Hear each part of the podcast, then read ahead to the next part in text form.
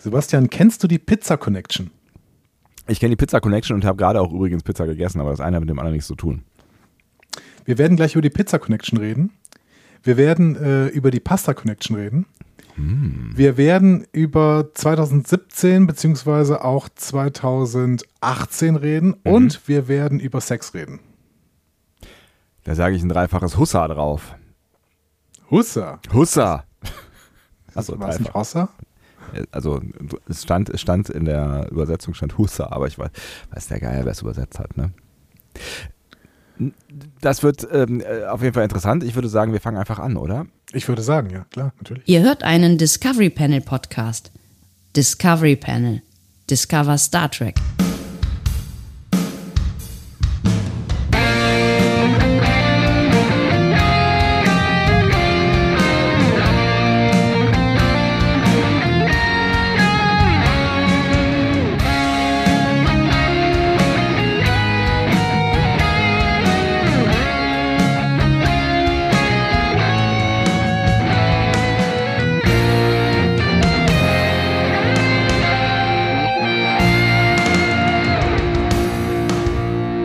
Herzlich willkommen zur einzig wahren Elefantenrunde der deutschen Medienlandschaft auf unserem äh, Politik-Panel heute. Törö, Andreas Dom.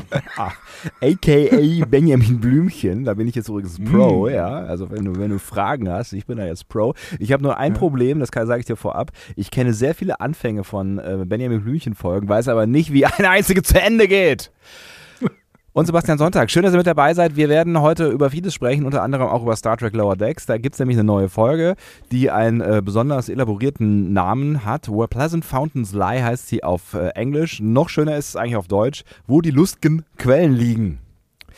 So. Dazu später mehr. Dazu später mehr. Vorher müssen wir über andere Dinge reden, weil heute ist ein bedeutsamer Tag. Es ist der 26.09.2021. Das ist der Tag der Bundestagswahl.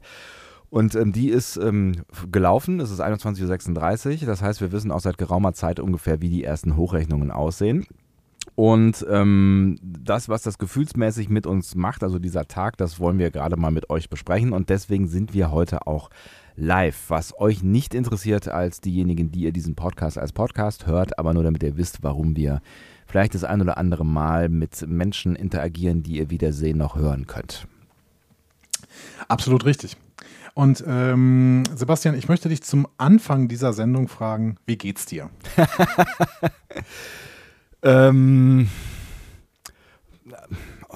irgendwie so unbestimmt, ehrlich gesagt. Ich bin so ein bisschen, es ist so ein bisschen unbestimmt, aber es ist, es ist so, es ist das eingetreten, was, ähm, äh, was ich befürchtet habe, nämlich Unbestimmtheit. Und ähm, das macht mit mir gerade gar nicht so richtig, richtig viel. Also ich bin so ein bisschen, ich bin so ein bisschen enttäuscht darüber, dass es kein, kein, kein Knaller, Wahnsinns, Überraschungs, alles ist anders Ergebnis ist. Also egal, wie auch immer dieses ausgesehen hätte, ja, aber ich hätte gerne. Aus ein Stück weit in Berlin, aber gut. Ja, aus ein mhm. Stück weit in Berlin, ja, aber Berlin ist ja nun mal nicht Deutschland, wie wir jetzt äh, festgestellt ja. haben.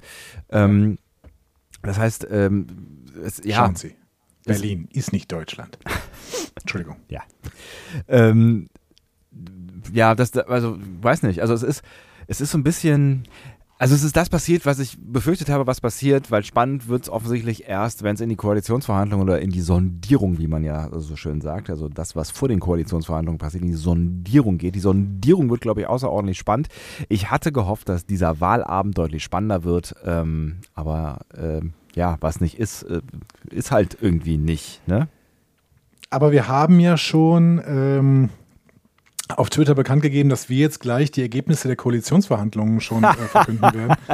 Und äh, ich, würde auch, ich würde auch tatsächlich sagen, dass wir dafür sehr, sehr geeignet sind, denn wir sind ja quasi an der Quelle der Macht. Ne? Ja. Wir sind äh, Luftlinie ungefähr, sagen wir mal, 30, 40 Kilometer von Bonn entfernt. In ja. Bonn hat alles angefangen. Die alles. Geschichte dieses Abends ja. hat in Bonn angefangen, so viel kann man sagen. Ja. Äh, ein Stück weit auch in Wermelskirchen, aber dazu, dazu auch, auch dazu später mehr.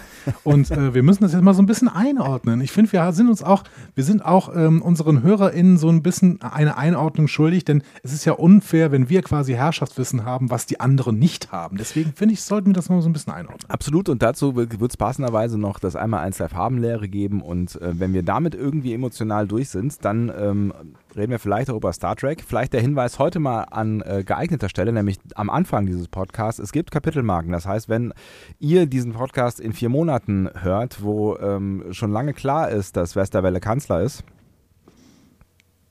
Wie heißt der noch? Gleich? Schwieriger Satz. Schwieriger Satz. Schwieriger Satz. Sehr schwieriger Satz. Wie, wie, wie, wie heißt Auch der äh, war in Bonn, aber schwieriger Satz. Stimmt, aber wobei, also er, er, hatte, er hatte immer ein, ein Stückchen in meinem Herzen, finde ich. Also, also er wäre, wäre, ja. ja. also mehr als der äh, andere gelbe Zwerg, der da jetzt äh, seit sich seit geraumer Zeit an der Spitze dieser Partei hält. Aber das ist ein Thema, auf das meinst, wir vielleicht noch. Äh, du meinst der wollen. Klon des jungen Wolfgang Kubicki? hey, das, so habe ich, das, so hab ich das auch nie äh, betrachtet. Hast du, hast du mal Bilder vom jungen Wolfgang Kubicki gesehen? Nee, aber hast du mal ähm, äh, Bilder gesehen vom äh, jungen Lindner? Äh, nee, doch, habe ich. Ich habe also dieses Video gesehen, wo er noch Schüler war. Aber ja. ähm, der junge Wolfgang Kubicki, ähm, ich werde jetzt gleich mal ein Bild in unsere äh, Schattenredaktion posten, wenn die es nicht schon bis dahin schon lange gemacht haben. Ähm, und ähm, das zieht dir tatsächlich ein bisschen die Schuhe aus. Ich bin ähm, gespannt. Ja, Moment. Ich werde sofort dir die Auflösung quasi meiner kurz, kurz beschriebenen, äh, meines kurz beschriebenen Vergleichs werde ich dazu posten. Folgendermaßen. Ähm, so. Geil. Das ist ja echt spooky. Das ist sehr, sehr beängstigend. Der junge Wolfgang Kubicki sieht original aus wie Christian Lindner. Und zwar wirklich eins zu eins. Das heißt, so lange bleibt uns Lindner noch erhalten. Ich warte ja die ganze Zeit darauf, dass es irgendwann, ähm, dass es irgendwann, äh, dass es dann irgendwann doch vorbei ist. Aber es ist, es ist ja unfassbar. Ich glaube, Christian Lindner ist jünger als du, richtig? Hm, ich bin mir nicht ganz sicher. Aber ungefähr. Also, oder zumindest gleich. Ja, ich glaube, er ist, er ist, ist ein ähnlicher Jahrgang, das glaube ich schon, ja. Ja. ja. auch danke, dass du fragst. Also ich muss auch mal sagen, wie ich mich fühle. Ähm, das ist so. Ich, bin, ich bin gar nicht mehr so indifferent, wie ich vielleicht noch um 18 Uhr war. Ich ja. war relativ glücklich heute. Ich hatte heute meine, meine Wahl. Ähm, also ich, ich liebe es ja zu wählen. Ich liebe es auch ins Wahllokal zu gehen. Ja, ich finde es auch schön. gut an. Ja. Ähm, äh, begrüße dann alle Leute da äh, staatsmännisch und sage, guten Tag, guten Tag, ich werde heute Macht verleihen. Und dann ähm, mache ich mein Kreuzchen, gehe dann noch zum Bäcker, hole eine große Ladung äh, Kuchen, die jetzt aufgegessen neben mir liegt. Und, ähm, Wie kann eine Ladung Kuchen aufgegessen neben dir liegen? Wenn sie ja, aufgegessen also, ist, ist sie doch weg, oder? Ja, aber die Packung steht noch hier. Achso, alles klar. Mhm, verstehe ich. Kann man ein Geräusch machen. So, ja. Das war die äh, Kuchenpackung. Und ähm, also ich, für mich ist das so ein kleiner Feiertag. Ich liebe das, diesen, diesen Job zu haben quasi in diesem Land. Ich mag es auch gerne. Also ich mag es auch gerne. Ähm, bin äh, äh, dann immer so ein bisschen irritiert darüber, äh, wo diese ganzen Leute herkommen, die ich sonst nie sehe in diesem Fädel hier. Das, das finde ich immer ganz spannend so. Aber irgendwie ist es auch schön. Es hat immer so ein bisschen auch so ein bisschen äh, ähm, ja, Volksfeststimmung ist äh, vielleicht übertrieben, aber, aber, alle stehen so rum und unterhalten sich miteinander und irgendwie ist es nett. Also ich finde es auch irgendwie immer ganz, ja. ganz nett und ich bin mit meinem kleinen Sohnemann da hingegangen und ähm, ja, das ist auch schön. Dann, kann man schon mal irgendwie die Grundzüge der Demokratie äh, teilen. Mhm. Und ähm, ja, es ist ein, also ich finde es auch, ich mag's, ich wähle auch sehr gerne, ich wähle auch sehr gerne ähm, aktiv quasi dann hier so in der Schule oder sowas. Ne? Also ich bin mhm. auch kein Freund der, ähm, der Briefwahl tatsächlich. Nee, äh, ähm, genau.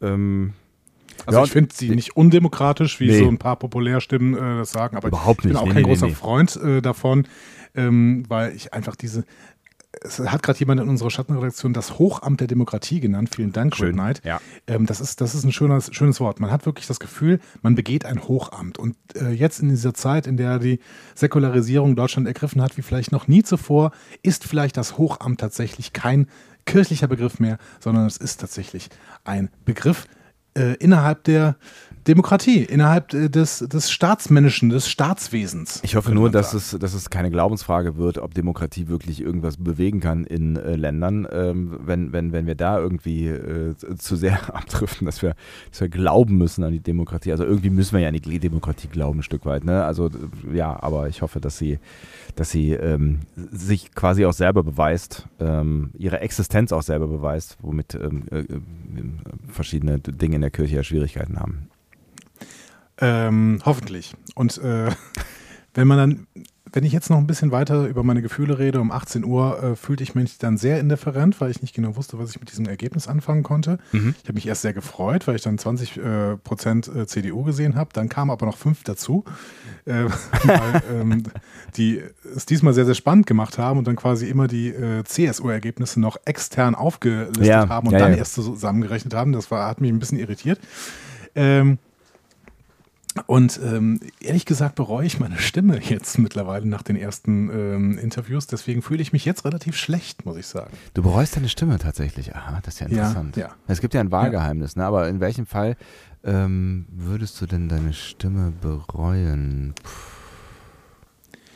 Ich bereue meine Stimme, weil ich tatsächlich, also es gibt ja ein Wahlgeheimnis ja. und ich, ich muss äh, trotzdem sagen, ähm, als jemand, der aus der Region Aachen kommt, weiß ich natürlich, was, beziehungsweise auch aus NRW kommt, weiß ich natürlich, was einen mit einem äh, Armin Laschet als äh, Regierungsvorsitzender äh, erwarten würde. Und deswegen ist das natürlich etwas, was ich nicht möchte. Das ist ja, das ist ja völlig klar. Ich meine, das ist, das ist objektiv falsch, wie man weiß. Es ist, es ist ähm, objektiv völlig falsch, natürlich.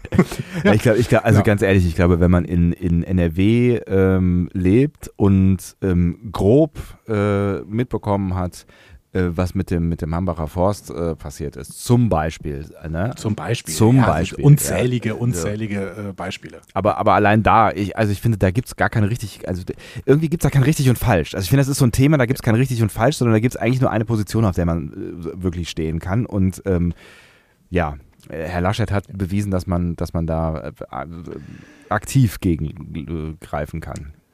So, aber leider, äh, es gab ja vor ein paar Jahren äh, die Landtagswahlen in NRW, ja. ähm, in der ähm, Herr Laschet sehr, sehr erfolgreich mit Herr Lindner eine Koalition ausgehandelt hat und einen Monat später ist Lindner in, in, in den Bund gewechselt ähm, und hat. Ähm, das hat er nicht Menschen erwähnt, heute Joach, Elefanten. Joachim Stamp und äh, Yvonne Gebauer die FDP äh, NRWs überlassen. Ob das jetzt besser oder schlechter ist, weiß ich nicht so richtig. Auf jeden Fall war er ähm, weg. Das, das heißt, ist erstmal, finde ich, gar nicht so schlecht. Egal, ja. Die Spuren der nun kommenden Koalition führen offensichtlich in ein Bonner Restaurant, in dem ähm, ja, damals Bündnisse gegen die Regierung äh, Helmut Kohl getroffen worden sind, Ach. aber Bündnisse, die durchaus aus der CDU und aus den Grünen heraus entstanden sind. Und die Spuren führen nach Wermelskirchen, wo da sich ein junger Abgeordneter, ein junger liberaler Abgeordneter schon sehr, sehr früh sich anschickte, äh, bundesweit Karriere zu machen. Ein, Bund, äh, ein, ein äh, Abgeordneter, der heute das Zünglein an der Waage spielen wird. Zumindest wird es so von den Medien hochstilisiert. Und ähm, leider hat sich jetzt innerhalb dieser ersten Interviews schon etwas rauskristallisiert, nämlich mhm, okay. Wermelskirchen, Wermelskirchen. Herr Christian Lindner aus Wermelskirchen. Das wusste ich gar nicht. Ähm, der, also ich wusste auch, dass er hier irgendwo aus der, aus der Nähe, aber Wermelskirchen wusste ich nicht. Ich habe leider, leider ist, hat sich jetzt schon in diesen anfänglichen Gesprächen etwas rauskristallisiert, nämlich ja. dass äh, die FDP und die CDU sich zusammengefunden haben und jetzt sehr, sehr stark darum werben, doch eine, ähm, eine Jamaika-Koalition zu machen und quasi jetzt schon in der Rolle sind zu sagen, die Grünen müssen sich uns anschließen, um staatsmännische Verantwortung zu übernehmen. Das heißt, wenn die ja. FDP von vornherein ausschließt, mit der SPD zusammenzuarbeiten, und das schicken sie gerade, äh, schicken sie sich gerade an, und das liegt daran, dass, FD, dass Herr Lindner und Herr Laschet natürlich äh, Best Friends Forever quasi sind. Ähm, ja, dann ist die Frage, wer einknickt. Und äh, am Ende werden, so habe ich gerade das Gefühl, ähm, Frau Baerbock, aber vor allen Dingen Herr Habeck einknicken und im Endeffekt Laschet zum Kanzler machen. Und deswegen bereue ich doch sehr, sehr ähm, meine Stimme. Hm. Also äh, ich, mir war schon bewusst, dass das passieren kann. Ne? Und ähm, dass es auch mit meiner Stimme passieren kann. ähm, und äh,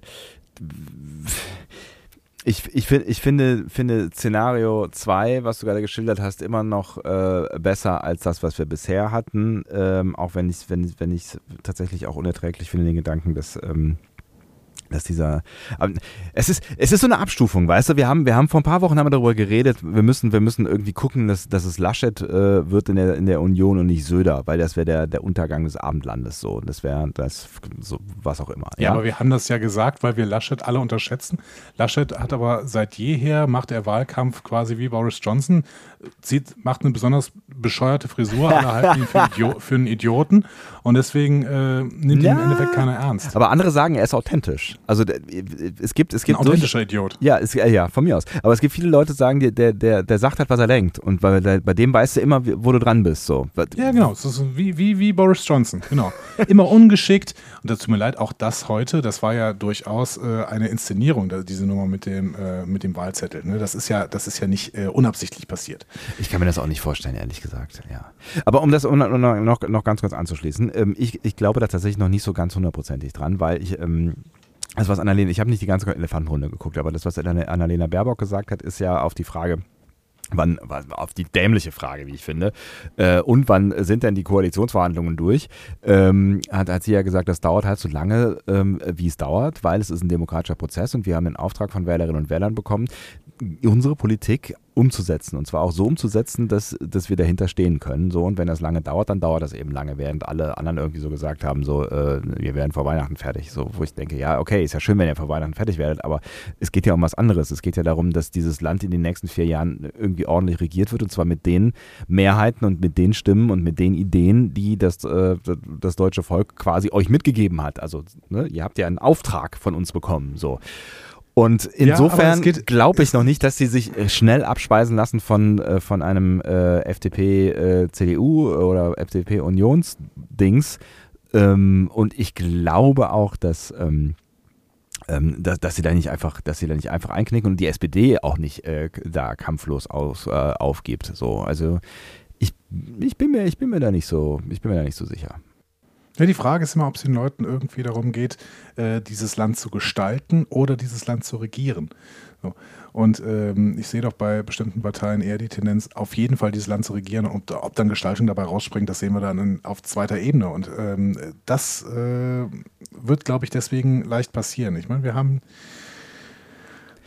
ich bin, also ich wir, Angst. Wir haben, wir haben, wir, wir haben einen, einen massiv geschwächten Laschet. Also in der, in der Präsidiumssitzung morgen will ich echt nicht dabei sein. So, ne? Also der, der Söder wird den, glaube ich, komplett auseinandernehmen. So. Also das ist das schlechteste Ergebnis der CDU ever. Ja. Und ja, aber Laschet wird sagen, ich habe uns aber trotzdem, die, ich habe uns aber ja die 11 Prozent der FDP ja schon gesichert, deswegen ist es ja alles kein Problem. Ja, ich bin, ich, I, I don't know. Außerdem, wie gesagt, googelt Pizza Connection. Und zwar Pizza Connection Bonn, ne? nicht das Spiel, äh, das ist auch bestimmt gut, aber Pizza Connection Bonn. Ähm, auch da hat äh, Armin Laschet als junger Bundestagsabgeordneter schon ähm, mit bestimmten Personen von den Grünen, auch teilweise Leuten der Grünen, die jetzt noch in der Partei ordentlich was zu sagen haben, hatte da ähm, bestimmte Ränkeschmiede gemacht, hat zum Beispiel dafür gesorgt, dass äh, ein iranischer Staatschef gegen den Wunsch von äh, Helmut Kohl nicht im Bundestag sprechen konnte. Da hat er als junger Abgeordneter quasi gegen den Wunsch von Helmut Kohl gestimmt und hat sich damit natürlich gewisse Seilschaften gesichert. Das ist natürlich die Geschichte von Armin Laschet grundsätzlich, dass er innerhalb von Seilschaften extrem zusammenhängt und dementsprechend ähm, von vielen Leuten auch abhängig sein wird, wenn er jetzt an die Macht kommen wird, was ich leider voraussehen werde ähm, voraussehe. Und deswegen ähm, ich glaube, es ist schwierig. Ich glaube, also ich kann nachvollziehen, warum du das sagst, was du sagst, aber ich glaube es noch nicht. Und ich, ich sage dir auch warum, weil ich glaube, dass, ähm, dass ein, Teil dieses Landes ein, ein Wechsel, eine Politik, einen Stilwechsel wollte und ein Teil dieses Landes deswegen ähm, äh, Grün oder SPD gewählt hat, ähm, weil, weil, sie, weil sie was Neues wollten. Das wirklich ein bisschen albern, dass man SPD wählt, wenn man was Neues wählt. Also das, das SPD, ich glaube, die Grünen hätten deutlich mehr Stimmen bekommen, wenn ähm, äh, plötzlich Olaf Scholz nicht so eine Schnitte gehabt hätte oder die SPD nicht so aufgeholt hätte. Ich glaube, dann hätten wir äh, möglicherweise die Grünen auch über 20 Prozent gesehen, weil, glaube ich, der Wunsch nach einem, einem Neuanfang da ist. So. Und In diesem misogynen Land mit, mit einer äh Haus- und Hofpostille äh, der, der ähm, Mächtigen, die auch misogyne äh, Wahlkampfführung völlig unterstützt hat. Ich ja, bin mir nicht so sicher. Aber guck dir, guck dir die, guck dir die Machtverhältnisse in unserer Gesellschaft an. Also wer, wer hat, ne, also es hat ja was mit Demografie zu tun, dass derjenige oder diejenigen ähm, äh, wählen die, oder dass das, ne, also ich glaube, äh, die alte Leute oder ältere Leute bestimmen das, was in der Politik passiert. So, ne? Also, ne, wenn die größere Wählerschaft, äh, der größte Teil der Wählerschaft ist 60 plus. Aber ich glaube, alle, die da drunter sind, oder ein größerer Teil von denen, die da drunter sind, ähm, die wollen was Neues, die wollen was Progressives, die wollen nach vorne, die wollen, die wollen Ideen, die wollen äh, Konzepte, die wollen Klimaschutz, die wollen halt Leute, die anpacken. Und ich glaube, das wiederum haben die Grünen verstanden, weil das ist ja auch deren Zielgruppe, die haben nur das Problem, dass die alten Säcke die Grünen nicht wählen, so. Ähm, Und ich glaube, das haben die, das haben die Grünen verstanden. Und ich glaube, dass die auch wissen oder hoffentlich zumindest ahnen, also sie werden es wissen, dass wenn sie jetzt zu schnell oder ähm, mit einem zu hohen Preis auf die CDU sich einlassen oder auf die Union sich einlassen und dann auch noch auf die FDP, wobei da gibt es ja durchaus auch Berührungspunkte, aber vor allen Dingen auf die Union sich einlassen mit so einem, mit einem, mit einem Kanzler Laschet, der ähm, für, für Industrie und Braunkohle äh, steht wie nichts anderes eigentlich. Ähm, dass sie dann nicht, nicht, nicht nur dieses, diese 15 Prozent, die sie jetzt haben, zementieren, sondern das wahrscheinlich auch noch äh, schlechter wird. Und ich glaube, das werden sie, das werden sie nur in allergrößter Not machen. Ich glaube, das werden sie wirklich nur machen, wenn sie glaube, alles andere, äh, ja. äh, sie, die, das ist, die machen sich damit kaputt. Genau, äh, das glaube ich auch. Ich sage dir aber auch, warum ich glaube, dass sie es trotzdem tun werden, weil sie glauben, dass ihr Markenkern äh, in vier Jahren immer noch so stark ist mit immer schwieriger werdenden Bedingungen durch den menschgemachten Klimawandel. Deswegen haben sie die Hoffnung, egal wie sehr sie sich jetzt aufreiben unter einer fürchterlichen CDU, das ist ja auch nicht die Merkel-CDU, das ist ja eine fürchterliche CDU, im Verbund mit einer neoliberalen, das ist auch keine liberale, sondern es ist eine neoliberale FDP, wenn sie in diesem Verbund, da werden sie sich aufreiben und da stimme ich dir völlig zu, das wird sie ordentlich Stimmen kosten, aber sie setzen darauf, dass in vier Jahren das ihr, ihr Kern immer noch so stark ist, weil der menschgemachte Klimawandel dann richtig drängt. Und deswegen, äh, da hoffen sie auch drauf, dass sie dann mit einem äh, Kanzlerkandidaten Laschet, ähm, den vielleicht die Bildzeitung auch eher mag, weil er keine Frau ist, ähm, dann irgendwie versuchen, den Kanzler zu stellen. Ich glaube nur, dass da sind sie dann fast schon zu, ähm, zu selbstbewusst. Ich weiß es nicht. Ich weiß es nicht. Ich weiß es nicht. Ich bin ähm, auf jeden Fall, also das ist der wirklich spannende Teil. So, und das ist auch so ein bisschen der apokalyptische Teil. Ähm, Nein, also, es, ne, also Welt, oder ja, ihr habt ja schon gewählt, ne? Es ist auch völlig, äh, völlig okay. Äh, ja, außer Leute in Berlin, die haben teilweise noch nicht geht. Die stehen noch vom Wahl. die stehen noch vom Wahllokal und warten darauf, reingelassen zu werden. Ja, vielleicht ist der Marathon noch irgendwann vorbei. Ja, die werden noch, die werden, da werden dann im Hintergrund werden dann noch Wahlzettel gedruckt. Ähm, nee, wir sind gleich fertig. Ähm, Nein, aber äh, ne, das, ist, das ist natürlich hier alles nur ähm, die Ansicht zweier äh, Menschen, die eine politische, nicht eine, ich weiß gar nicht, ob wir die gleiche politische Meinung haben, aber diese vielleicht äh, viele Deckungsgleichheiten haben. Ihr könnt natürlich auch völlig andere Auffassung sein und freut euch möglicherweise auch ja, über, ähm, darüber, dass, dass es mit der CDU weitergeht und das ist auch völlig in Ordnung. Das ist Demokratie und äh, diese 25 Prozent, die oder 24, was auch immer, ähm, die, ne, die, die, die, sind ja da und das ist völlig in Ordnung. So, also äh, und wir, wir, wir, gucken einfach, was draus wird. Alles ist in Ordnung. Ja. Also das möchte ich auch nochmal betonen. Wir sprechen ja. hier gerade über unsere Gefühle. Vor allen Dingen spreche ich über meine Gefühle. Und meine Gefühle sind gerade nicht so gut und deswegen klingt das alles sehr, sehr negativ. Aber egal, wer dieses Land in den nächsten vier Jahren regiert, die Welt wird weitergehen und wir werden weiterhin Podcast machen können. Gut, äh, die, einzige, die einzige Partei, die das hätte verhindern können, äh, die hat zwar laut ihrer Spitzenkandidatin gewonnen, alle anderen sehen zugelegt, das. Zugelegt, so, ja genau, zugelegt sogar. Genau. Wenn man das rausrechnet, dann was rausrechnet? Was redest du denn? Dann musst du nur die Effekte bereinigen. Was für hat es geregnet oder was? Ja, ist auch egal. Wenn man die ganz schlimmen, die an die harten Nazis und äh, Corona-Leugner gegangen sind, wenn man die zurechnen würde, genau dann hätten so. wir sogar gewonnen. Das ist so geil. Äh. Ja. genau. Okay. Ja. Alice.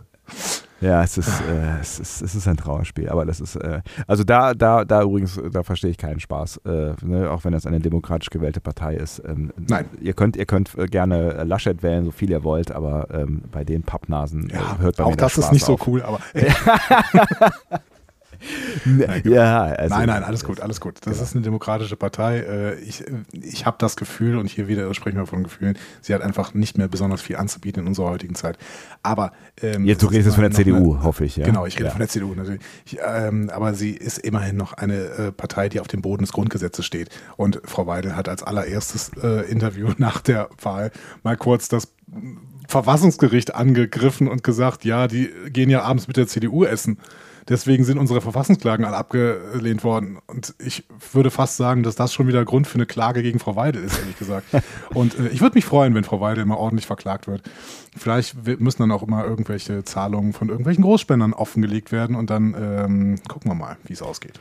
Nein, sie, ist, muss, sie muss sich ja jetzt erstmal offensichtlich der Wiederwahl stellen im Präsidium oder im, im, äh, im, im, ähm, im äh, der Abgeordneten. Wie heißt das denn? Ja, äh, ähm, Was denn? Ich weiß nicht, was du meinst. Was ist Mütze nicht? Äh, Fraktionsvorsitzender. Danke. Muss sich ja erst in der Fraktion wieder zur Wahl stellen und äh, vielleicht wird sie ja nicht wiedergewählt. Wer weiß. So, war's das? War's das? Haben wir noch eine Stimmung? Haben wir, haben wir noch irgendwie, haben wir noch Stimmung aus unserer Schattenredaktion? So, sollen wir noch auf irgendwas eingehen? Äh, habt ihr noch Fragen? Äh, sollen wir, sollen wir noch schnell Fragen? erklären? Wir können euch noch alles andere beantworten. Genau, Überhangsmandate, Ausgleichsmandate, wir können euch noch kurz erklären. Äh, das ist auch eine ziemliche Schweinerei übrigens, dass diese ja. äh, Wahlreform abgelehnt worden ist und die CSU dadurch wieder mal ein paar Stimmen, ein paar Sitze mehr hat als eigentlich Stimmen. Es ist, es ist total bescheuert, vor allen Dingen, weil dieser Bundestag ja jetzt noch größer wird und ähm, das einfach auch ein scheiß, scheiß Geld kostet. Aber naja, mein Gott. Ähm, das ist, äh, das ist.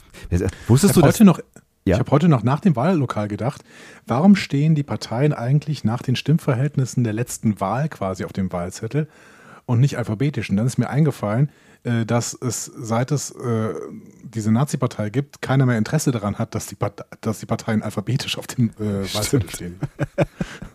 True Story. Ähm, äh, wusstest du eigentlich, dass, dass äh, die, das deutsche Parlament das zweitgrößte Parlament der Welt ist nach der chinesischen Volksversammlung? Nee, aber ich habe es ehrlich gesagt vermutet. Es hätten bis zu 1000 werden können. Ne? Es ist äh, noch einigermaßen glimpflich ausgegangen jetzt mit irgendwas 600x und sowas. Ne? 730 wären es wahrscheinlich. Ne? Es waren 708 und es wären irgendwas um die 700. Also 708 war, das war schon das größte, der größte Bundestag aller Zeiten und jetzt wären es irgendwas um die 730 und ähm, es gehen, glaube ich, 840 gehen rein ähm, Stühle ähm, und äh, das Problem ist jetzt nur, dass, aber das Problem ist auch jetzt schon, dass es nicht genug Büros gibt für alle Abgeordneten. Da gibt es gerade einen Neubau der bis Dezember fertig sein soll oder Ende Dezember fertig sein soll. Und äh, da haben dann auch alle Abgeordneten Platz. Die müssen bis dahin in äh, Großraumbüros im Container wohnen oder sowas. Ähm, ja, also das, das, das Warum soll es ihnen anders gehen als vielen Lehrern an deutschen Schulen? Richtig. Nur äh, werden Schulen halt innerhalb von 20 Jahren saniert und ähm, die haben das Ding jetzt da, die haben so ein neues Abgeordnetenhaus innerhalb von einem Jahr hochgezogen. Das fand, fand ich schon, äh, also ja, Luisenviertel oder so. Beeindruckend. Ja, toll, toll, was da alles geht.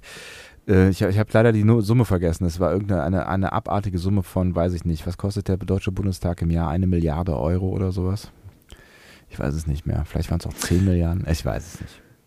Ich weiß es auch nicht, aber ich tatsächlich ähm, ist natürlich die Arbeit des Deutschen Bundestags äh, auch, auch sehr, sehr viel wert und dementsprechend äh, finde ich das auch gut, dass auch Abgeordnete sehr, sehr viel verdienen. Es führt natürlich in irgendwelchen abstrusen Parteien dazu, dass da Leute ähm, ihr Glück kaum fassen können und deswegen auch gegen ihre eigentlichen Interessen, äh, wenn man zum Beispiel als ähm, lesbische Frau mit adoptierten Kindern in der Schweiz wohnt, gegen ihre eigenen Interessen zum Beispiel Politik machen, weil man dann natürlich ein extrem gutes Gehalt bekommt. So. Ja, und, ähm, und, ja, genau. Und auch, auf der anderen Seite, ja. genau, auf der anderen Seite führt das, führt dieses große Gehalt natürlich auch dazu, dass nicht jeder, äh, der ein Brain hat, in die Wirtschaft geht, sondern tatsächlich auch Leute im Bundestag landen und das freut mich dann doch sehr.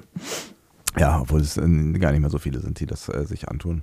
Aber gut, ähm, nein, das ist, das ist alles, alles richtig so und äh, man kann natürlich auch irgendwie, ne, also es gibt ja auch eine Berechtigung für, also es, es gibt ja Ideen hinter diesem ganzen Ausgleichsüberhangsmandat-Krams, aber sie, sie, sie, sind halt schwierig äh, geworden in der Zeit, wo es halt keine großen Volksparteien mehr gibt und äh, deswegen sollte man da möglicherweise nochmal drüber nachdenken, ob man das nicht irgendwie auch anders regeln kann, vor allen Dingen, weil es dann auch passieren kann, dass rein rechnerisch, und das sind dann amerikanische Zustände, dass rein rechnerisch eine Partei mehr Sitze bekommt, im Bundestag, obwohl sie weniger Prozent, also Prozente hat. Also dass eine Fraktion quasi größer ist als ähm, äh, als, als ihr, ihr Stimmenanteil. Also, ja, das ist ärgerlich, ne? Aber ne, so wird es kommen.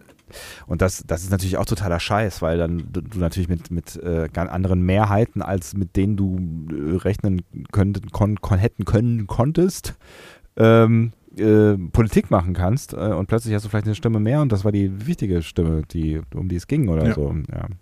Auch seltsam. Aber gut. Es, äh, es, gibt, ähm, es gibt Reformbedarf.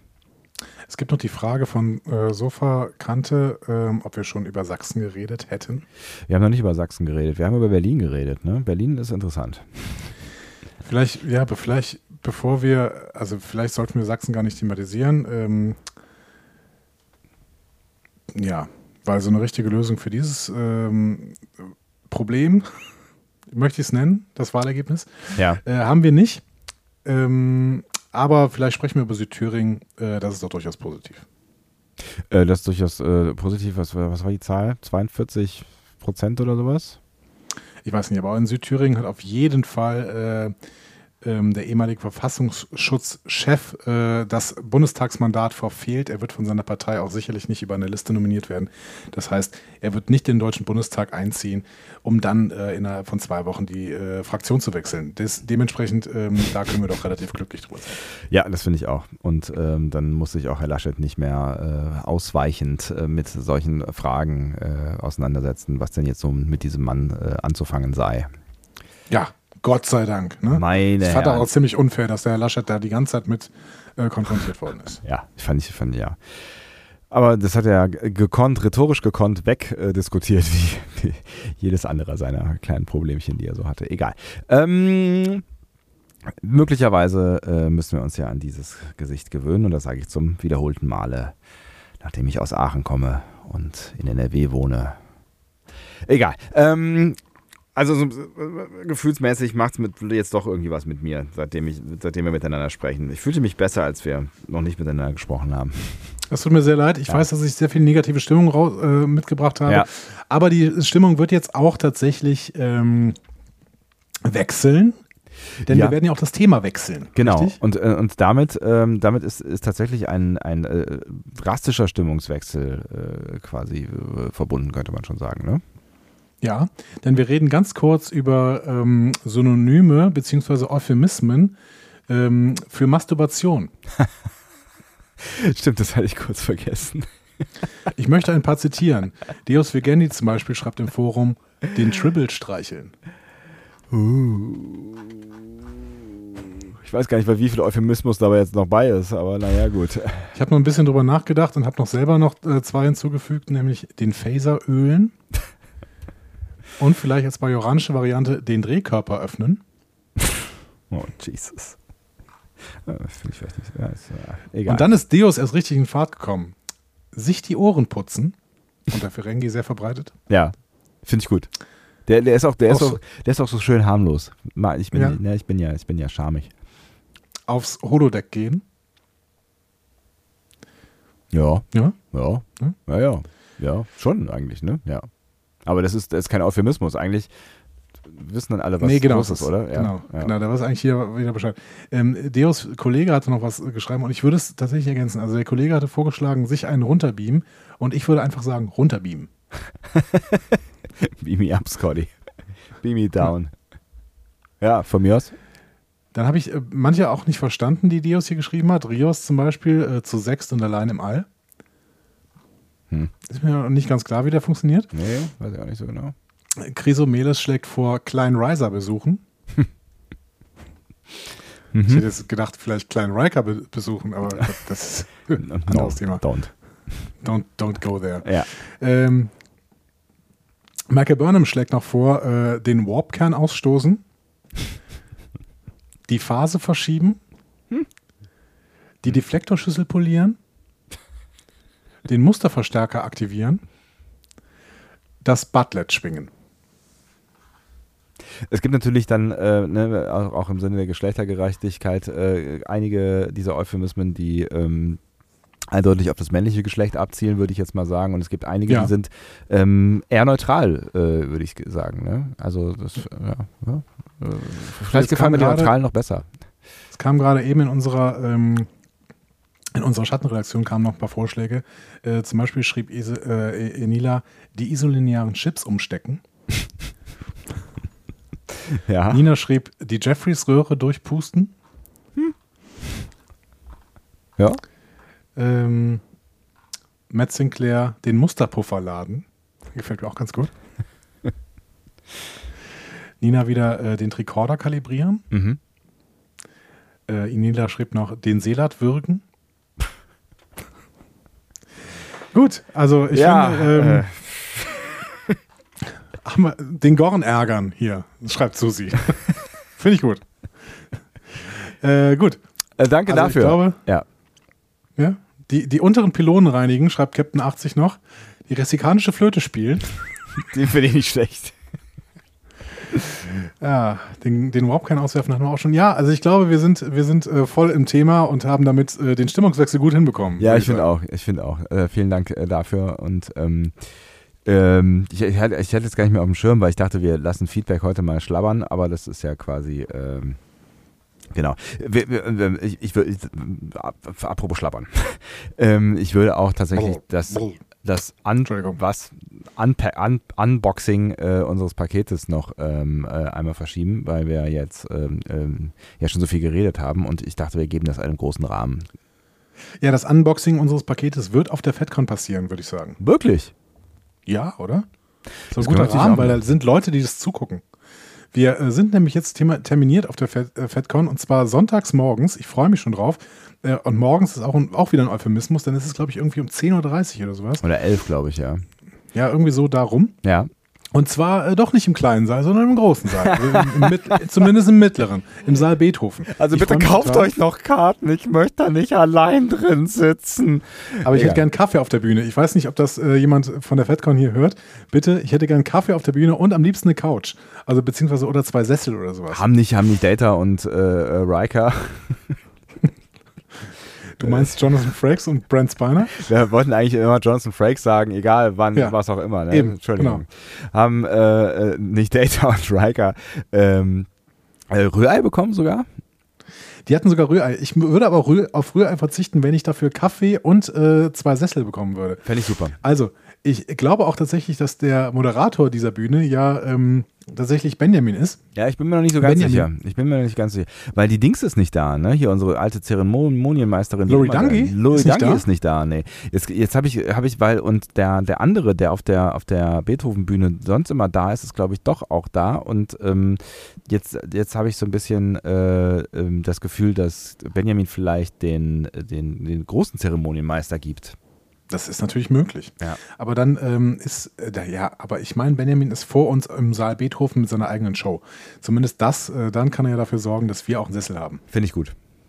Dann geben wir das Benjamin in Auftrag, das finde ich gut. Und Nila hat gerade schon geschrieben, dass uns Kaffee mitbringt. Finde ich auch. Das heißt, gut. auch das haben wir jetzt quasi schon gelöst. Und Tao Tao ist auch da, aber sie sagt, ein Stuhl ist dadurch besetzt. Tao, wir wollen ja auch keinen Stuhl haben, wir wollen einen Sessel haben. Ja. Und äh, damit hätten wir auch schon einen Programmpunkt, weil ähm, erstens wird es das kürzeste Discovery Panel aller Zeiten, mal abgesehen von Adventskalender-Folgen oder äh, Quarantäne-Casts. Ne? Wir Stimmt, wir haben nur anderthalb Stunden Zeit. Ne? Nee, eine. Eine Stunde, 60 nur Minuten. eine Stunde? 60 Minuten, ja.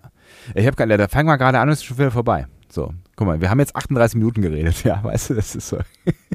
wir haben noch nicht eine, ein, ein Wort über die Folge gesprochen, aber wir haben auch keine Folge, die wir besprechen, wahrscheinlich, ne? Ich weiß ja gar nicht genau, was wir.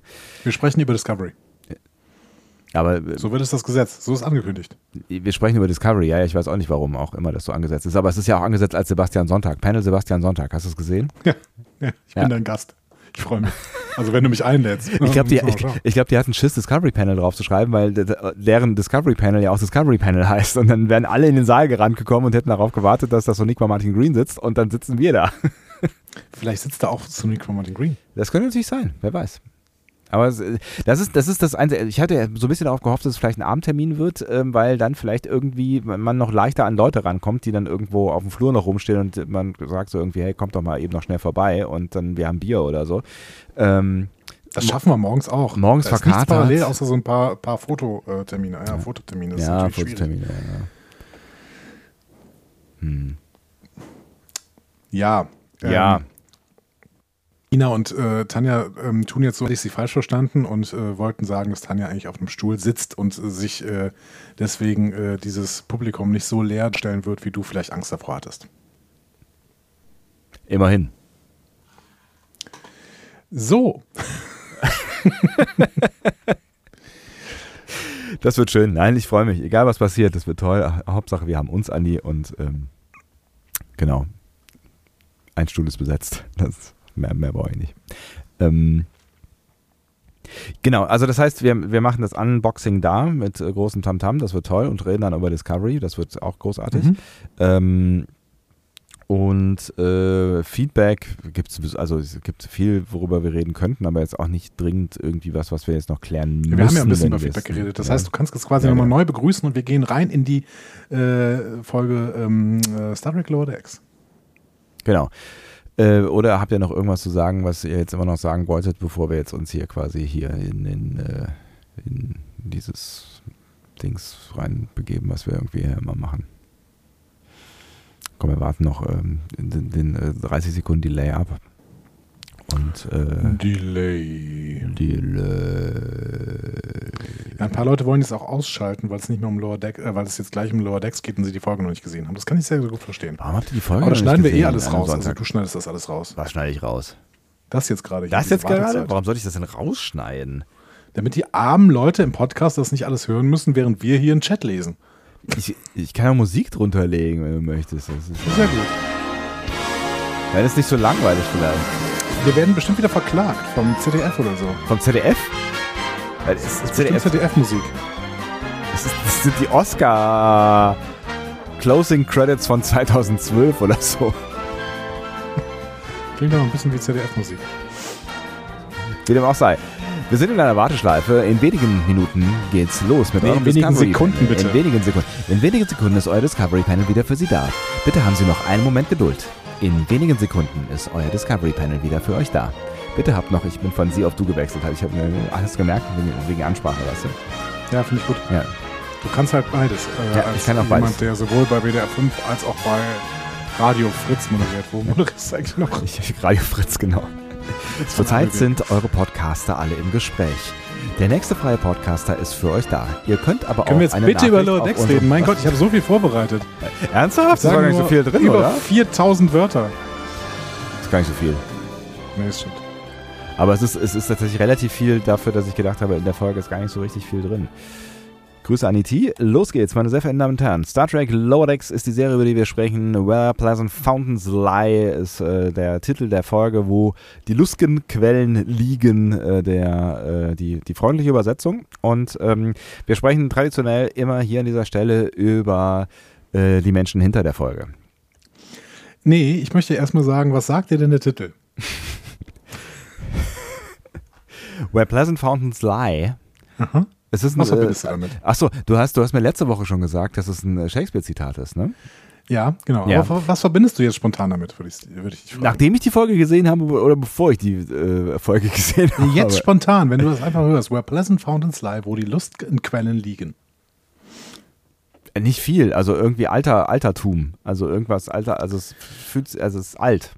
Okay, du wirst dich sehr freuen. Ja. Ich habe mich ja auch sehr gefreut, dass ich das ein bisschen recherchiert habe. Der Titel ist aus Venus und Adonis. Das ist ein episches Gedicht von äh, Shakespeare aus dem Jahr 1592. Ist tatsächlich das erste gedruckte Werk unter dem Namen Shakespeare. Ach, guck mal an. Ja, der Name äh, erscheint allerdings noch nicht mal ähm, auf dem Titelbild, das ähm, ich dir eben geschickt habe und was du jetzt quasi einblenden solltest, während wir hier quasi die Begrüßung machen. Mal gucken, ob du das geschafft hast. Ihr wisst das jetzt, ob er das geschafft hat. Ähm, der Name erscheint erst in der Widmung ganz am Ende. Also im Titel steht kein Name, kein äh, Verfasser quasi. Interessant. Und der deutsche Titel ist die Originalübersetzung von Ferdinand Freiligrath von 1849. Dieses, dieses Verses. Also ich habe mich schon gefragt, warum das so seltsam komisch übersetzt ist, aber das ist tatsächlich ein, ein, eine originale Übersetzung. Das ist ja interessant, okay. Ja. So, und ähm, ich erzähle dir kurz, worum es äh, geht. Ja, gerne. Also Venus hat sich in den schönen Adonis verliebt, äh, sie ist krank vor Liebe, hebt ihren Geliebten aus dem Sattel seines Pferdes, überhäuft ihn mit Küssen und schönen Worten. Doch nichts, was sie tut oder sagt, kann sein sexuelles Verlangen wecken, ähm, was er jedoch leugnet. So. Ähm, und dann Adonis kündigt an, dass er am nächsten Morgen auf die äh, Jagd nach einem Eber gehen wird, ne? also wie bei Game of Thrones quasi. Und dann geht es auch so weiter wie bei Game of Thrones. Ne? Venus versucht ihn davon abzubringen, ihn zu überzeugen. Stattdessen jagt doch zahmere Tiere, Eichhörnchen oder sowas. Ich weiß nicht, ob sie das vorschlägt, aber auf jeden Fall sagt sie zahmere Tiere. Ähm, und er ignoriert sie, stürzt davon und ähm, am Morgen ist er tot. Oh. Äh, äh, von Hauern eines Ebers tödlich durchbohrt. Oh. Und in ihrem Grauen und Leid spricht die Göttin der Liebe einen Fluch über alle aus. Äh, die Liebe werde immer dann schrecklich enden. Ähm, jene, die äh, am heftigsten lieben, werden das größte Leid erfahren.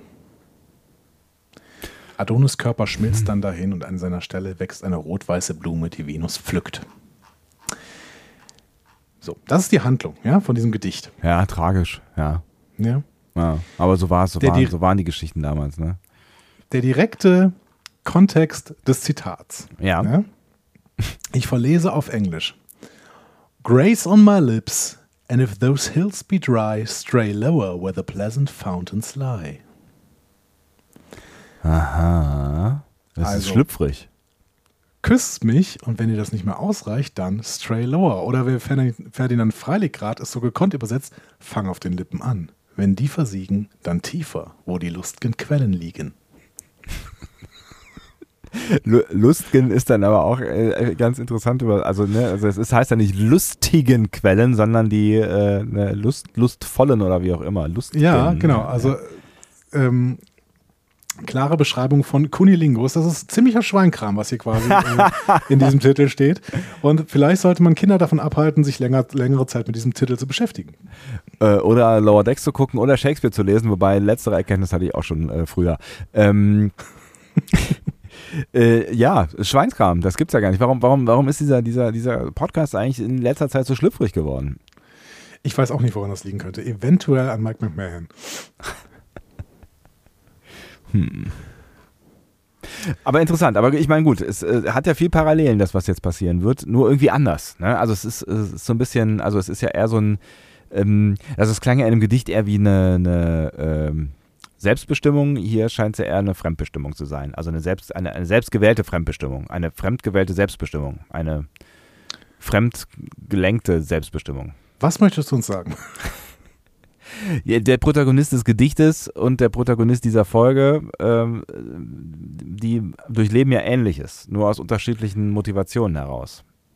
Ja, aber das ist ja die Protagonistin. Also es ist, äh, ähm, es ist ja Aphrodite, die äh, Adonis das sagt.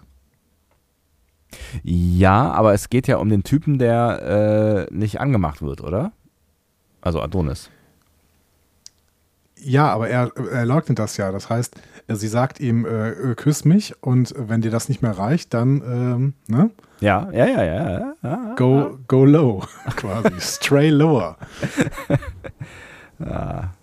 Wie dem auch sei. Aber ähm, ich hoffe, dass wir auch eine Zielgruppenerweiterung jetzt haben. Also ich finde schon, dass uns auch jetzt äh, jüngere äh, ZuhörerInnen wieder hören könnten. So gerade Leute, die in der Pubertät sind, so ab 16. Die kichern jetzt. Die, kiech die kichern jetzt alle. Ja, oder sie, sie nehmen das in ihren äh, Sprachgebrauch auf. Das ist quasi so ähm, stray lower. Hm? Ich, ich weiß nicht genau irgendwie, ob ich damit was zu tun haben möchte, wenn Pubertierende solche Sätze sagen. Also das ist so, ich möchte das nicht in meiner Verantwortung wissen, ehrlich gesagt. ihr könnt alles tun, was Problem. auch immer ihr wollt. Ja, was? Ja, ja ich weiß. Ja. Ich habe schon damals gelernt, äh, Liebesbriefe zu schreiben anhand von Ovids Ars Amatoria. Deswegen ist es überhaupt kein Problem. Oh, äh, Beschäftigt euch. Metamorphosis. In ja. Novafert, Animus Mutatas Dicere. Was? Beschäftigt euch mit den Klassikern. Ihr werdet nicht enttäuscht werden, liebe Menschen. Ja, das ist, das ist äh, äh häufig deutlich weniger subtil, als man so denkt. Enila äh, fragt gerade, ob die Pubertät erst mit 16 beginnt. Nein, aber davor ist es äh, strafbar relevant. Ah. So, ähm, der Autor dieser Folge. Danke. kurz, kurz ablenken hier. Der ja, Autor dieser danke. Folge ist äh, Garrick Bernard. Ähm, der ist auch noch Stuffwriter bei Solar Opposites, ebenfalls von Mike McMahon, äh, Serie, die auf Hulu läuft ähm, und äh, hat auch in der ersten Staffel schon eine Folge geschrieben, nämlich Veritas. Mhm. In Vino Veritas. Genau, du erinnerst dich, wo die alle in das Horn der Wahrheit sprechen müssen und äh, auf diesem Gerichts, in dieser Gerichtsverhandlung ja, sind, groß. die sie im Endeffekt als eine große Party. Ähm, ja. Große Folge, habe ich sehr viel Spaß mit gehabt. Vielleicht sogar war. meiner Meinung nach die beste äh, der letzten Staffel. Ich, ich, wobei die letzten drei alle gut waren. Ja, ja, und ja, die, die äh, Filmfolge. Ja. ja. die war auch schon, ja, ähm, war schon gut. Genau, und Garrick Bernard, das habe ich dir letzte Staffel dann schon erzählt, der ist ein bisschen Multitalent, ne? Autor, aber auch Schauspieler, Stand-Up-Comedian und unterrichtet am örtlichen Community College. Ähm, unter anderem Majora's Mask als Literatur. Du erinnerst dich vielleicht, das wär, war eine Vorlesung, in die du gern gegangen wärst. Ja. So. Auf jeden Fall. Ähm, Regie hat Jason Zurek äh, geführt, äh, Storyboard Artist, Regisseur, erst seit DuckTales und jetzt in der zweiten Staffel schon den Staffelauftrag Strange Enemies gemacht und Mugato Gumato. Und ich habe immer noch nicht DuckTales geguckt, das sage ich jetzt jedes Mal, wenn er auftaucht. Das ist kein Problem. Jason Zurek wird uns bestimmt noch ein paar Mal begegnen. Er scheint ja jetzt öfter gebucht zu werden, wenn das schon die dritte Folge in dieser Staffel ist und in der ersten hat er gar keine gemacht. Ja, scheint zu laufen. Yes! So, es scheint zu laufen auch bei uns, denn wir können in den Teaser gehen, wenn du nichts mehr hast, wenn du nicht mehr über irgendwas reden möchtest. Nö, ich glaube, ich möchte über nichts weiter reden heute, außer dieser Folge. Ich glaube, danach stelle ich auch sämtliche Kommunikation ein. Matt Sinclair sagt, wir wären Deutschlands bester Sex-Podcast und ich möchte dem zustimmen. ich, ich, ich, muss kurz drüber nachdenken, ob ich jemals einen anderen Sex-Podcast gehört habe. Nee, ich glaube, nee, ich glaube, das können wir so nicht sagen. Das können wir so nicht sagen. Ähm, weil, also aus, aus mehreren Gründen, aber eigentlich nur aus einem, äh, einem, einem äh, wirklichen Grund, äh, weil eine liebe Kollegin von mir, ähm, Katrin Alzner, ein äh, 1 Live-Sex-Podcast macht und ähm, der ist garantiert be besser. Also der, also weil sie einfach Wie heißt der denn? heraus Intimbereich heißt der und sie ist äh, herausragend äh, gut. Sie ist eine, eine wahnsinnig tolle äh, Person. Ähm, und wir nicht? Ich bin die, auch noch nicht eingeladen worden ist, zu diesem intimen Gespräch. Ja, das, das, sind, das, sind, das sind wirklich tolle Gäste. Ja. Und was soll das schon wieder heißen? Und ja, sie ist, sie ist eine deutlich interessantere Person als wir beide zusammen. Das würde ich, würde ich schon so unter, unterschreiben. Äh, Grüße. Grüße an dieser Stelle. Äh, äh hört euch diesen, diesen Podcast an. Der ist, ähm, der ist wirklich toll. In unserer Schattenredaktion wird auch äh, Katrin Eitschner ähm, abgefeiert und dementsprechend können wir jetzt einfach weiter in die Folge gehen. offensichtlich äh, haben wir keine große Karriere als Sex-Podcaster mehr vor uns. Im ja. Teaser zu dieser Folge sehen wir Freeman und Ransom, die haben wieder eine wirklich wichtige Mission. Ne? Von wegen des Cerritos kriegt nur die äh, Nebenmission. Ja. Ähm, die haben nämlich einen Planeten im TOS-Style von einem bösen Supercomputer befreit, der die Gesellschaft unterjocht hat und sie gezwungen hat, ihn anzubeten. Äh, der Name des Computers Agimus. So. Ja, das mit dem Ange an anzubeten, das wird so ein bisschen unter den Teppich fallen lassen. Ne? Dann, äh ja, so ein bisschen. Also ja. wir sehen ja so ein Plakat äh, hinter den Anführern des Planeten. Ne? Das zeigt ja. Menschen, die so einen bösen Computer in einem, also das ist das ganze Plakat ist so im Stil kommunistischer Propagandakunst 20. Jahrhundert. Ähm, aber das sehen wir halt Menschen, die einen bösen Computer ähm, anbeten. Wir sehen auch da so ein paar von diesen Drohnen, die wir später nochmal in der Folge sehen. Dazu später mehr. Aber grundsätzlich hat mich das doch sehr an TOS erinnert, oder? Ein böser Supercomputer versucht, eine Gesellschaft zu äh, versklaven. Hm? Ja, und jede, jede, jede irgendwie andere äh, Science, Science Fiction, jeder andere Science-Fiction-Film um die Zeit. Und ähm, ja, auch das ist ja, das ist ja auch was, was andauernd und überall wieder vorkommt, ne? Äh, ja. Hashtag Control. Also bis heute, bis äh, die heute Zeit. Ja, genau. Ja, Control ist ja ein bisschen anders tatsächlich, aber es geht auf jeden Fall in die ähnliche Richtung. Äh, bei TOS waren es vor allen Dingen die Episoden The Return of the Arkans, The Apple. War vielleicht, vielleicht war The Apple die erste ähm, Star Trek-Episode, die ich je gesehen habe. Das ist echt möglich, weil ich die Ach. mal auf einem Seminar gesehen habe. Ähm, weil es da so, äh, ich glaube, die heißt ja auf Deutsch der Moment der Erkenntnis oder so. Ähm, da wird ja quasi eine Gesellschaft von einem, von einem Glauben an einen Supercomputer befreit und nachher geht es ihr wahrscheinlich schlechter als vorher. Und dann ist die Frage, ob Erkenntnis besser ist als hm. Glück. So. Ähm, Spannende Frage, ja. Und äh, A Taste of Armageddon ist auch noch ähm, so eine Folge, da führen zwei Planeten einen rein statistischen Krieg. Das ist eine ganz interessante Folge. Ähm, ja, Agimus. Sprecher von Agimus, Jeffrey Combs. Meine Güte. Ja, Mensch, macht, macht da mal wieder was ja. ja. Ich habe es äh, im Abspann erst gelesen, äh, aber äh, dann ist es mir wie Schuppen aus den Augen gefallen tatsächlich. Ja, wie viele Rollen hat Jeffrey Combs wohl schon gespielt? Was sagst du? In Star Trek oder generell? Mhm. In Star Trek, boah. Also ich würde sagen, mehr als. Ich würde sagen, leicht zweistellig. Elf. Ich bin auf acht gekommen. Ja. Ähm, Nämlich einerseits, äh, es fängt an mit Tyron in Meridian äh, von DS9, dann Brunt natürlich. Ähm, man könnte Ach, jetzt natürlich ja. noch sagen, Brunt und Spiegelbrunt quasi. Ja. Dann wären es schon wieder einer mehr, aber ich habe jetzt mal solche Leute wie Brunt und Veyun, das sind ja auch ganz verschiedene Veyuns und dann noch Spiegel Veyun und ja, stimmt, äh, ja. Holo Veyun und sowas. Die habe ich aber jetzt alle mal als eine Figur gezählt. Und ja. Dann ist es quasi äh, Tyron, Brunt, Veyun, äh, Kevin Mulcahy in Far Beyond the Stars. Mhm. Dann Peng in, in, in Voyager Zunkat C. Dann bei Enterprise Schran natürlich, ne, mhm. der äh, sehr, sehr in sehr, sehr vielen Folgen vorkommt. Und äh, Krem auch noch in Enterprise in der Folge Acquisition. Und er hat äh, sich selbst quasi gespielt als Loungegast in What You Leave Behind Part 2 letzte Folge DS9 quasi. Hat er nicht, nicht noch, noch irgendwelche Rollen gespielt, die keinen Namen haben oder irgendwelche Monster oder irgendwie sowas? Also ich glaube, dafür war er tatsächlich zu bekannt. Der ist ja auch wirklich äh, schon ewig Schauspieler. Hm. Äh, das ist auf jeden Fall seine 44. Episode hier. Ne? Also ja gut, ja. jetzt sind es jetzt neun. Ne? Also so weit von entfernt äh, von äh, elf sind wir nicht mehr, ne? ja, weil das ja. ist ja auch eine Rolle, ne? Hier Eggimus. Ähm, das ist seine 44. Episode. Major Barrett zum Beispiel war außer als Computerstimme nur in 37 Episoden. Ja. Tja. Und es gibt nur einen Schauspieler, der mehr Rollen gespielt hat. Ich bin gespannt, wer das ist. Vaughn Armstrong äh, hatten wir schon mal öfter. Ähm, den kennen wir wahrscheinlich am besten als Admiral Forrest bei Enterprise.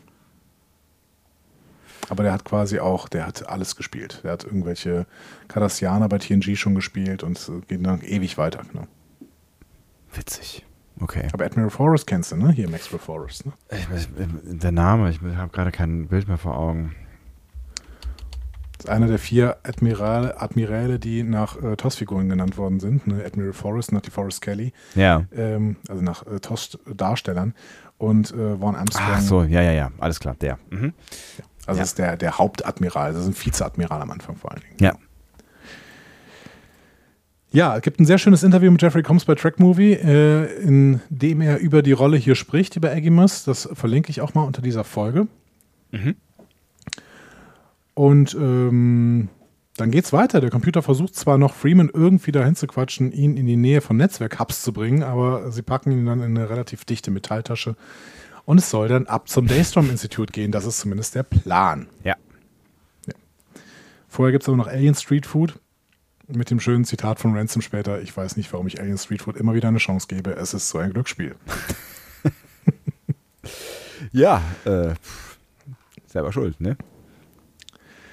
Ähm, Daystorm Institut ist dieses Institut, was wir auch in äh, Picard sehen, richtig? Äh, genau, es ist vor allen Dingen hier dieses gemeint, weil eigentlich ist das Datestrom Institut äh, laut ähm, The Ultimate Computer von TOS äh, auf Galor 4. Aha. Das ist zumindest die Hauptabteilung. Äh, Discovery hat dann irgendwann entschieden, dass das Daystrom Institut schon existierte, als Richard Daystrom selber in, den 30, in seinen 30ern war. Mhm. Das heißt, es ist vielleicht auch gar nicht nach ihm benannt oder es ist oder er war schon einfach ein Superbrain und deswegen ist es sehr, sehr früh von ihm oder es hieß vielleicht auch gar nicht so und er hat es gegründet. Wie auch immer. Hm. Wir haben es tatsächlich auch bei PK gesehen, da hast du recht, da hat äh, Agnes Girardi gearbeitet und läuft in ihren Pausen zum Brotessen auf die Klippen und hört klingonische Oper. Ne? Also in äh. Remembrance bei PK. Und wird von ähm, Sicherheitschefinnen äh, unterbrochen. Genau. Aber das war das in Okinawa und es ist offensichtlich hier das in Okinawa gemeint. Also mhm. der, was ist das, die nördlichste Insel von Japan wahrscheinlich, ne? Das weißt du besser als ich. Das ist, glaube ich, eine, irgendeine ähm, japanische Insel, mhm. meine ich. Ja, meine ich auch. Genau. Ja. ja. Aber ähm, warum wir das da damit identifizieren können, da gibt es nachher noch zwei Verweise, warum das denn so sein kann. Ähm, und jetzt gehen wir erstmal in, wir haben zwei Handlungsstränge. Der erste Hand, Handlungsstrang, den habe ich mal überschrieben mit die Monavin. Ja. Ähm, und der zweite Handlungsstrang ist eben ähm, Bäumler und Mariner stranden auf einem Planeten. Wen willst du zuerst hören? Äh, heute relativ emotionslos. Ich finde die beide irgendwie ganz, äh, ganz, ganz interessant. Also, aber hast du eine Vorliebe? Ja, dann bleiben wir bei die Monavin, würde ich sagen. Okay. Hm, gehen dann danach erst, weil die äh, Episode ähm, führt die beiden Handlungsstränge auch nicht mehr zusammen und wir können quasi ganz am Ende dann, äh, das Ende der Episode ist auch der andere Handlungsstrang, deswegen wir ja, erzählen jetzt quasi mal den, erstmal den Anfang. Ja, es ist, ist auch nett so zum, zum Reinkommen hier. Also ja. Ja, und das ist ja auch das, womit sich der Titel auseinandersetzt und so. Freeman wird vom Raumschiff Monavin gerufen. Äh, es meldet sich Paulana. Äh, Paulana Prost. Äh, Prost. Äh, Königin der Hysperianer. Äh, und äh, sagt quasi, Monavin haben Probleme mit dem Antrieb und bitten um Hilfe vom Chefingenieur. Freeman ist nicht überrascht. Und als äh, Annie Billups die Brücke betrifft, äh, betritt, begrüßt ihn Paulaner dann aufgeregt mit einer Flut von Fragen, na, wie geht's dir und so weiter. Ne? Ähm, und man hat schon leichte ähm, Roxana Troy-Vibes. Ja, ja, ja, voll, genau. Das war auch so dieser, dieser erste Moment, aber äh, genau. es, wird, es wird ja relativ schnell klar, wie die äh, Beziehung zueinander ist. Also wie, genau, es wird sofort klar, weil Billups seufzt genervt und sagt, hallo Mutter. Fun Fact, mhm. mal wieder. Paulana wird von, also Paulana, echt, ich merke es gerade erst, wenn ich es ausspreche, wie bescheuert. Äh, Paulana, sagen wir mal Paulana. Paulana. Die wird von äh, June Diane Raphael gesprochen. Und das ist mhm. nicht nur eine großartige Schauspielerin, beispielsweise in Zodiac oder in ja, Forgetting Sarah Marshall oder sowas, mhm. sondern auch die Frau von Paul Shear, dem Sprecher von Billups. Ach, das ist ja witzig. Ja. Das heißt, hier spielt sie quasi seine Mutter, ist aber eigentlich seine Frau. Interesting. Also auch komische Zusammenstellung. Aber naja, gut, bitte, wenn die das, wenn die das so machen wollen, dann sollen sie es so machen. Paul Shear und ähm, äh, June Diane Raphael moderieren auch den Podcast zusammen. How did, the, How did This Get Made? Mit Jason Manzukas, der spielt bei, äh, bei, bei Prodigy eine Rolle. Äh, und dieser Podcast ist, meine ich, auch von Netflix verfilmt worden mit How, How Did This Get Made? Glaube ich. Bin mir nicht mal ganz sicher. Man verfilmt mittlerweile Podcasts? Wir verfilmen viele Podcasts. Es wird jetzt sogar der erste deutsche Podcast verfilmt mit Faking Hitler. Verrückt. Verrückt. Äh, verrückt wie, wie macht man das denn? Ist das dann, äh, ist das, also ist das eine neue Produktion oder werden einfach Bilder über den Ton gelegt? Nein, nein, das ist eine neue Produktion. Es wird ganz, ganz, also quasi man nimmt die Drehbücher der Podcasts und schreibt sie in ein Filmdrehbuch um. Verrückt. Meinst du, das macht auch irgendwann mal äh, jemand mit unserem Podcast? Wer weiß. Wir haben doch keine Drehbücher. Nee, wir, ja, also ich habe schon sowas. Also ich meine, alles, was ich hier sage, ist aufgeschrieben. Das steht hier alles. Ja, das du, stimmt. bist, du bist ein bisschen das radikale Element dieses Podcasts, aber ja, ich aber, bin völlig berechenbar. Das kann hier jemand mitlesen. Ich kann das einfach posten hier und das ist kein Problem. Ja, ja sonst würdest du nichts sagen, ne? Das ist das Problem. Nee, nee, genau. Ja, ich kann nur nichts, das ja. sagen, was hier aufgeschrieben ist. Und das stand auch darauf. Also dieses ganze Intermezzo, das war eigentlich auch aufgeschrieben. Das ist richtig. Ja. Was steht da jetzt? Da war noch ein Star Trek-Gag drin. Äh, Paul, Paulana sagt nämlich, die Cerritos sei das nächste Schiff im Quadranten. Ja, es ist die, Enterprise ever. Ever, ever, immer, ja. ever, ever, ever. Genau. Ja. Alle Inkarnationen der Enterprise waren es ja. immer. Ja. Das nächste Schiff im Quadranten. ja. Ja, den also, Gag habe ich auch verstanden. Mensch, cool, oder? Ja. Meet and Greet der Cerritos mit der Moravine. Ähm, Billups schwört seine Maschinencrew ein Mhm. Sagt, hey, meine Mutter wird an Bord sein, es wird wieder Täuschungen geben und Rutherford checkt überhaupt nichts. Also gibt es eine Erklärung. Billups Mutter ist nämlich die Königin von Hesperia, mhm. seiner Heimatwelt. Und ähm, das macht ihn zum Prinz. Der Prinz ist da, ja. Genau, der Prinz Gött. Ähm, das ist wie heute das Wahlergebnis der CDU. Also die Hesperian äh, Society. Ey, ohne Scheiß, was der gut kann, ja, was der gut kann, unser Lars Laschet hier, äh, Karnevals, Laschet. Äh, Karnevalsprinz. Das, das, das ist ein Job für den, finde ich. Das ist, das, ja. das, ich glaube, das macht er mit, mit Bravour und Authentizität und das, das ist ein Job. Ja, ja, aber er will ja hoch hinaus. So, so egal. Die Hesperian Society ich hatte, ich habe so einen Verweis gelesen, dass sich das orientieren könnte an der Science-Fiction-Fantasy-Buchserie Die Hyperion-Gesänge von Dan Simmons. Äh. Und äh, wie ich gelesen habe, geht es da um so eine riesige Hegemonie, die vom Planeten Hyperion ausgeht. Und Hyperion, Hesperion ist nicht so weit weg. Hm. Und offensichtlich ist die Beschreibung auch sehr ähnlich. Hat mir auf jeden Fall gut gefallen, muss ich sagen. Ja. Diese Hyper Hysperianer. Hys Hysperians. Interessant, ja. So, Billups. Mit dem Eintritt in die Sternflotte hat er so also sein Geburtsrecht als Prinz abgegeben, sagt er. Mhm. Und Mutti findet das natürlich doof. Äh, sie versucht aktiv, ihn zum Geschlechtsverkehr zu verleiten, denn nach dem Gesetz von Hesperia müsste er dann wieder aus der Sternflotte austreten und König werden, mhm. wenn er einmal Geschlechtsverkehr äh, hatte. Also er hatte noch nie Geschlechtsverkehr und das ist auch etwas, was er nicht ändern möchte, aufgrund der Tatsache, dass er gerne in der Sternflotte bleiben möchte, ist es äh, auf jeden Fall mal ein Opfer. So, Zölibat in der Sternflotte. Frage an dich, gab es das schon mal? Zölibat in der Sternflotte, ob es das schon mal gegeben hat dass mhm. ähm, die, die äh, Menschheit, die Menschheit zumindest, ähm, äh, ja, die, die, den Glauben überwunden haben sollte, ursprünglich irgendwann mal, ähm, haben wir vermutlich nichts mit, äh, mit, mit irgendwelchen Religionen zu tun, ähm, was aber natürlich nur für, für, die Menschheit gilt. Ob so ein klingonischer Mönch äh, zölibatär lebt, weiß ich nicht. Ich sagte, wir haben eine Figur schon besprochen, wir beide, Ja. die zölibatär lebt in der Sternenflotte. Wir zwei haben eine Figur besprochen. Ja. Und das ist eine Hauptfigur äh, in einer der Star Trek-Serien? Nein, das kann nicht sein. Na, nein, nicht ganz. Nein, nein, nein, das kann nicht sein. Es ist äh, eine der Hauptfiguren im ersten Film, nämlich Elia. Ah.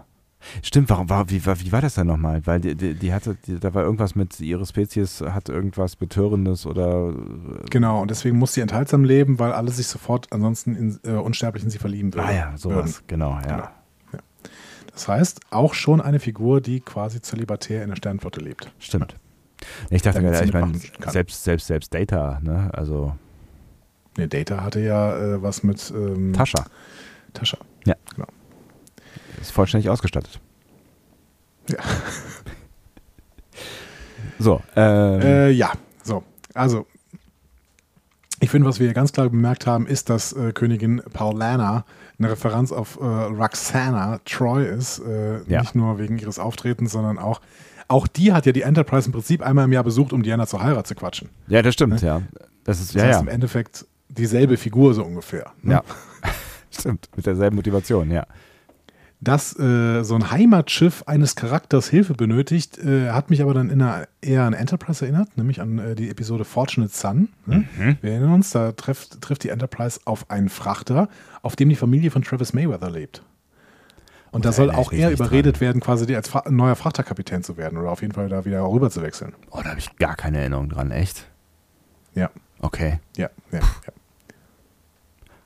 Gute Folge? Ähm, ich habe sie ganz gut in Erinnerung, ich weiß es aber nicht mehr genau. Hm. Wie gesagt, sie war relativ düster für Enterprise, ähm, aber ich weiß es nicht mehr genau. Ja. Ähm, schön ist, dass, dass Billups ja quasi von diesem Planeten stammt, äh, der von so, so Mittelaltermarkttypen äh, kolonisiert wurde. Mhm. Sowas gab es ja auch immer schon mal, ne? so monokulturelle menschliche Kolonien quasi. Ne? Ähm, da gibt es äh, Dorvan 5 zum Beispiel in der TNG-Episode Journey's End. Da äh, leben nur so Native Americans. Mhm. War relativ am Ende, ich glaube fünfte Staffel oder sowas. Dann gibt es äh, so einen irischen Planeten, Bring Lloyd 5 in, in äh, TNG auch, Up the Long Ladder. Woran du dich auf jeden Fall noch erinnerst, ist der schottische Planet Caldos in TNG Sub Rosa. Ja, das sagt mir irgendwas. Ähm, äh, hier, Dings. Ähm, Ziehen die nicht auch Beverly um Crusher, dann auf die. Beverly Crusher hat Sex mit einer Kerze. Ach so, ja, natürlich. Oh, um Gottes Willen, ja, natürlich. ähm, aber es, es gab auch so eine Folge, da äh, wird die Enterprise ähm, äh, bevölkert von, von auch von so äh, äh, Mittelaltermenschen, die dann ähm, für eine Weile im Frachtraum leben, weil ich weiß gar nicht mehr genau, ihr Heimatplanet explodiert oder was auch immer. Was war denn das noch? Das weiß ich nicht mehr. Ich habe ich hab mir noch rausgesucht, ähm, dass die TOS Enterprise irgendwann einen Amish-Planeten findet, Aurelius, in, in Paradise. Auch Paradises quasi. Mhm. Ja, diesmal also Mittelalter-Markttypen. Mhm. Die, die äh, Amis haben das in der Sekundärliteratur überall Renfair People genannt. Fand ich auch sehr, sehr schön. Ähm, und dann sehen wir auch den Übertritt der Hesperians auf, der Cerritos, auf die Cerritos. Ja. So ein Verbindungsweg ergibt sich da, ne, aus, aus so Holo, ähm, keine Ahnung, Dingens, Dingsies. Ja, sieht, sieht, sieht äh, sehr nach äh, Expans aus.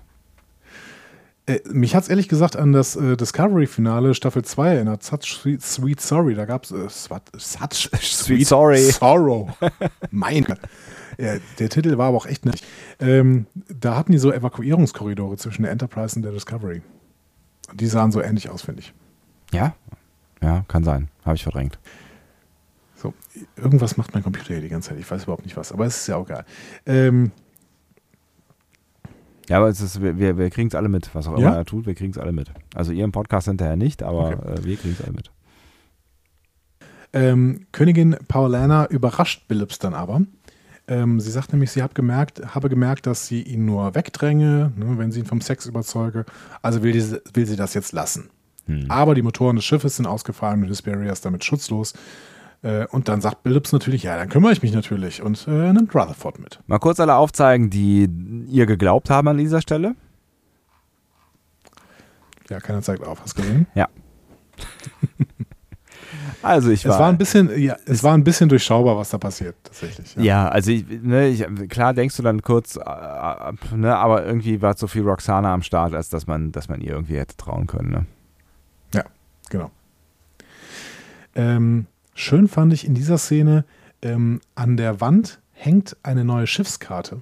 Mhm ähm, alias Master System Display für die Cerritos und die wurde von Mike Okuda himself gestaltet, Ach. dem legendären Star Trek Designer, der schon TNG alle Karten quasi geschrieben hat. Ach, das ist ja witzig, okay.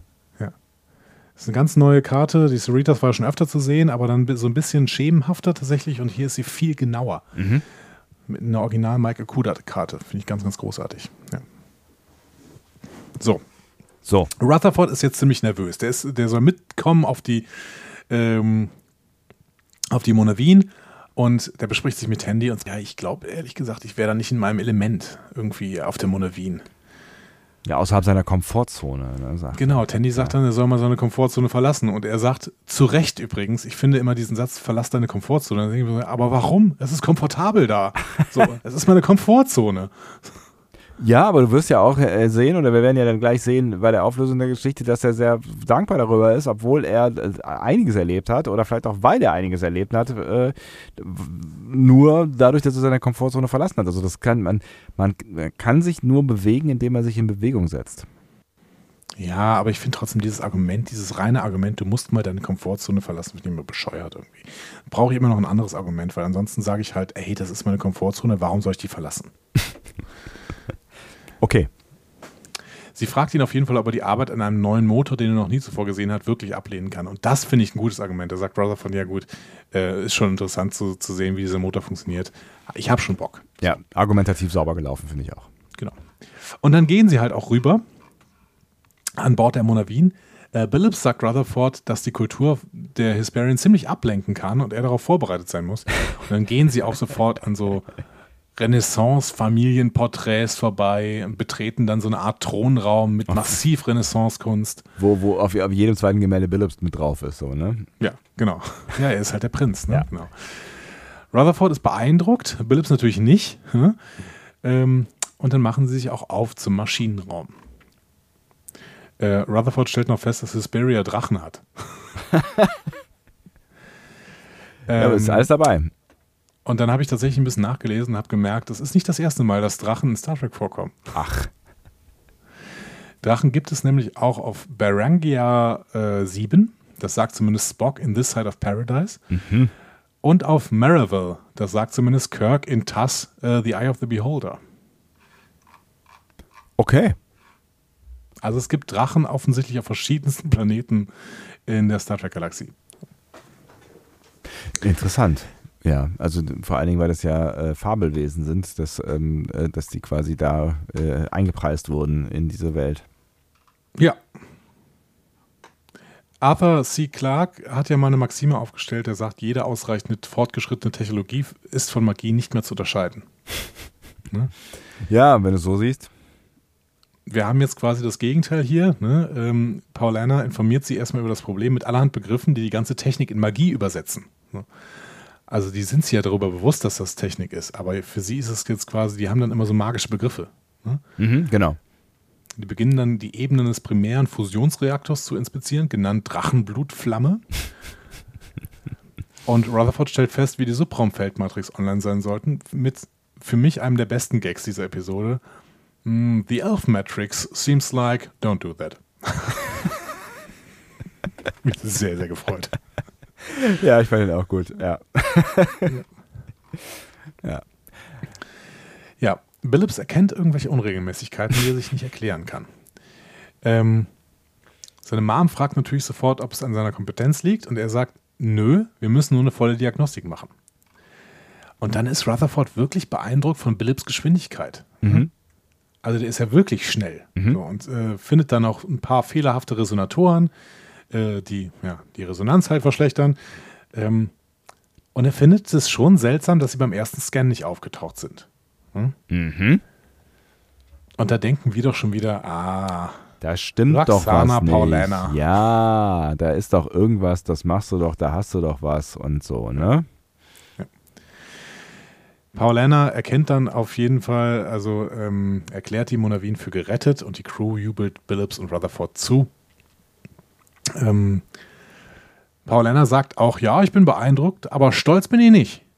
Denn stolz bin ich nur, wenn du deinen Platz auf dem Thron von Hesperia einnimmst, mein lieber Freund Billups. So, also äh, mein lieber Sohn Andy. Ja. Oh. Also ja. doch. Ja. In diesem Moment ruft Freeman aber Billups an, um sich, äh, damit er sich in ihrem Bereitschaftsraum meldet. Und äh, Billups weist dann Rutherford an, ja, hier, mach das mal fertig und äh, komm dann auch zurück. Mhm. Billups bei Freeman. Freeman sagt, ja, ich habe dich nur angerufen, damit du weggehen konntest. ja. Wie nennt man das bei Dates, wenn man irgendwie seiner besten Freundin sagt, hier so? Hm? Äh, Exit Call? Nee. Ähm, ja, gibt es bestimmt Begriff für, ne? Ja, gibt es irgendwas für, genau. Ähm, ja, aber Billups sagt, ja, aber dieses Mal war es anders, ehrlich gesagt. Ich glaube, dass sie mich endlich respektiert, meine Mutter. Wusch, in diesem Moment reißt eine massive Explosion ein Loch in die Seite der Monavin. Krass. Ja, richtig krass. Und ich finde, dann wird es noch ein bisschen krasser. Ja. Freeman und Billups eilen zurück. Die Crew ist verwirrt, weiß überhaupt nicht, was passiert ist. Ähm, auch Billups weiß nicht, was passiert ist. Die Messwerte waren ja okay. Und in diesem Moment nähert sich äh, eine von Paul Lanners königlichen Wachen, kniet sich nieder, hat den Schal von Paul Lanner in der Hand und sagt: Lang lebe die Königin, die Königin ist tot. Upsi. Hui. Ganz schön hart. Und es wird dann noch härter, finde ich. Ja. Ähm, weil wir wirklich eine sehr, sehr empathische Szene haben in der Krankenstation. Da nähert sich nämlich äh, Dr. Tiana Tandy und man merkt schon, es fällt ihr schwer und äh, sie, sie erzählt dann so, ja, ne? ja, also. ja, sie sagt, ja, sie sagt dann, ja, es hat einen Unfall gegeben auf der ja. Monavin und Tandy sofort, okay, ich, ich breite Triage vor, äh, alles gut und äh, und Tiana gibt ihr ein Pad und da drauf steht, Rutherford ist bei einem Unfall getötet worden. Und das ist wirklich krass. Finde ich, find ich schon heftig, ja. ja. Also also ich habe zuerst habe ich gedacht so ja nee ja, wird nicht ne aber nachdem äh, sie dann halt so also es ist so inszeniert wird ne dass dass sie, sie wirklich dann auch also Tandy da so ähm, da so äh, drunter leidet da habe ich gedacht so Moment aber die werden doch nicht wirklich oder wobei so richtig geglaubt habe ich es nicht Nee, ich auch nicht. Aber die Inszenierung tatsächlich äh, der, der Todesnachricht, die fand ich schon relativ stark. Ja, ne? da habe ich auch gedacht, weh. okay. Ja. Ja, es tat weh, genau.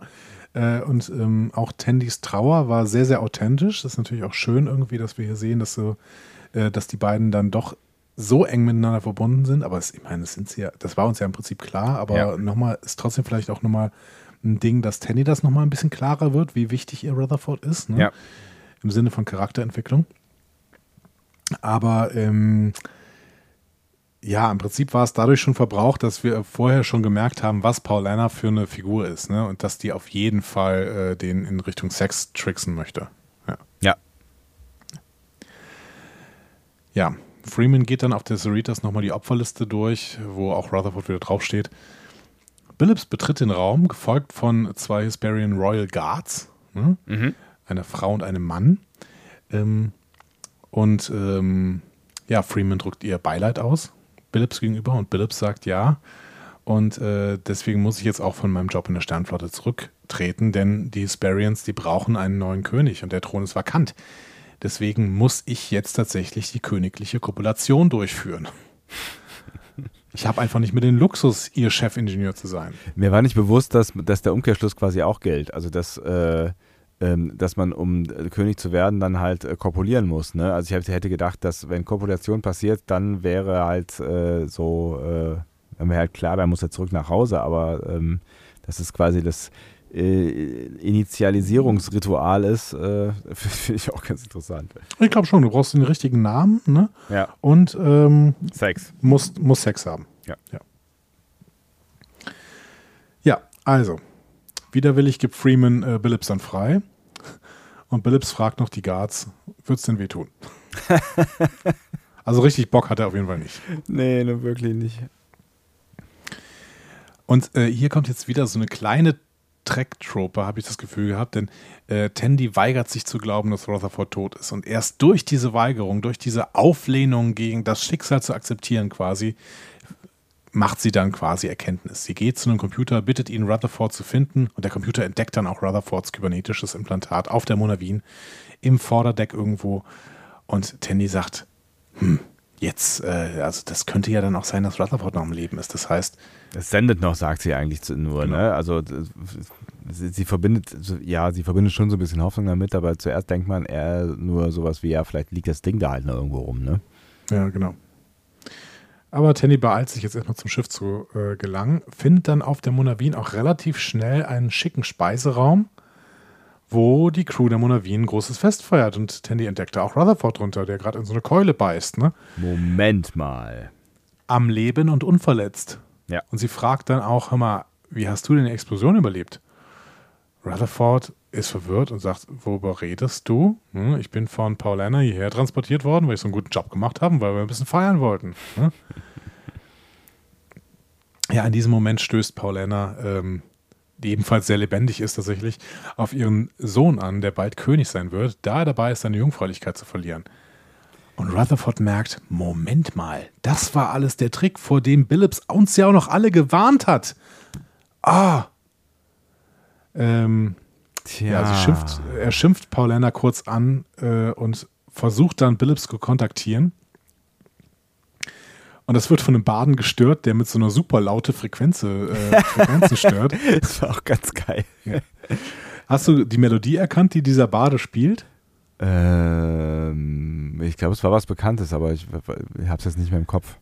Das war die dramatische Gefahrmusik von TOS. Also immer wenn es bei TOS dramatische Gefahrsituationen gibt, dann äh, läuft diese Musik. Ach geil. Ja. Mega gut. Ja, Rutherford merkt, er kommt nicht durch. Das heißt, er stürzt auf den Speisesaal, um Billups davon abzuhalten, ähm, seine Jungfräulichkeit zu verlieren. Ähm, aber äh, Paulina verspottet ihn und sagt, äh, es sei zu spät. Zitat, du bist zu spät, meine königlichen Wachen sind von Geburt an darauf trainiert, das Vorspiel zu überspringen. ja, guter Spruch. Ja. Ähm, Rutherford eilt so schnell er kann, während Billups sich schon bereit macht, sich zwei Hesperian Royal Guards zu übergeben. Ich bin mir jetzt nicht ganz sicher. Ist er jetzt kanonisch bestätigt eine bisexuelle Jungfrau? Ich weiß auch nicht so genau. Aber vielleicht nehmen die das auch einfach nicht so genau da. Äh, so, oder die, äh, sexuelle Vorlieben spielen halt keine große Rolle äh, und sicherheitshalber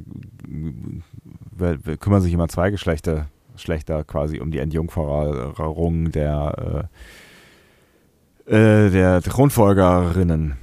Ich finde das super. Das ist auch Lower ja. Decks wieder die, die Normalität von Queerness quasi an jeder Ecke und äh, an jedem Ecken, an allen Ecken und Enden, so ja. äh, ist die Wendung.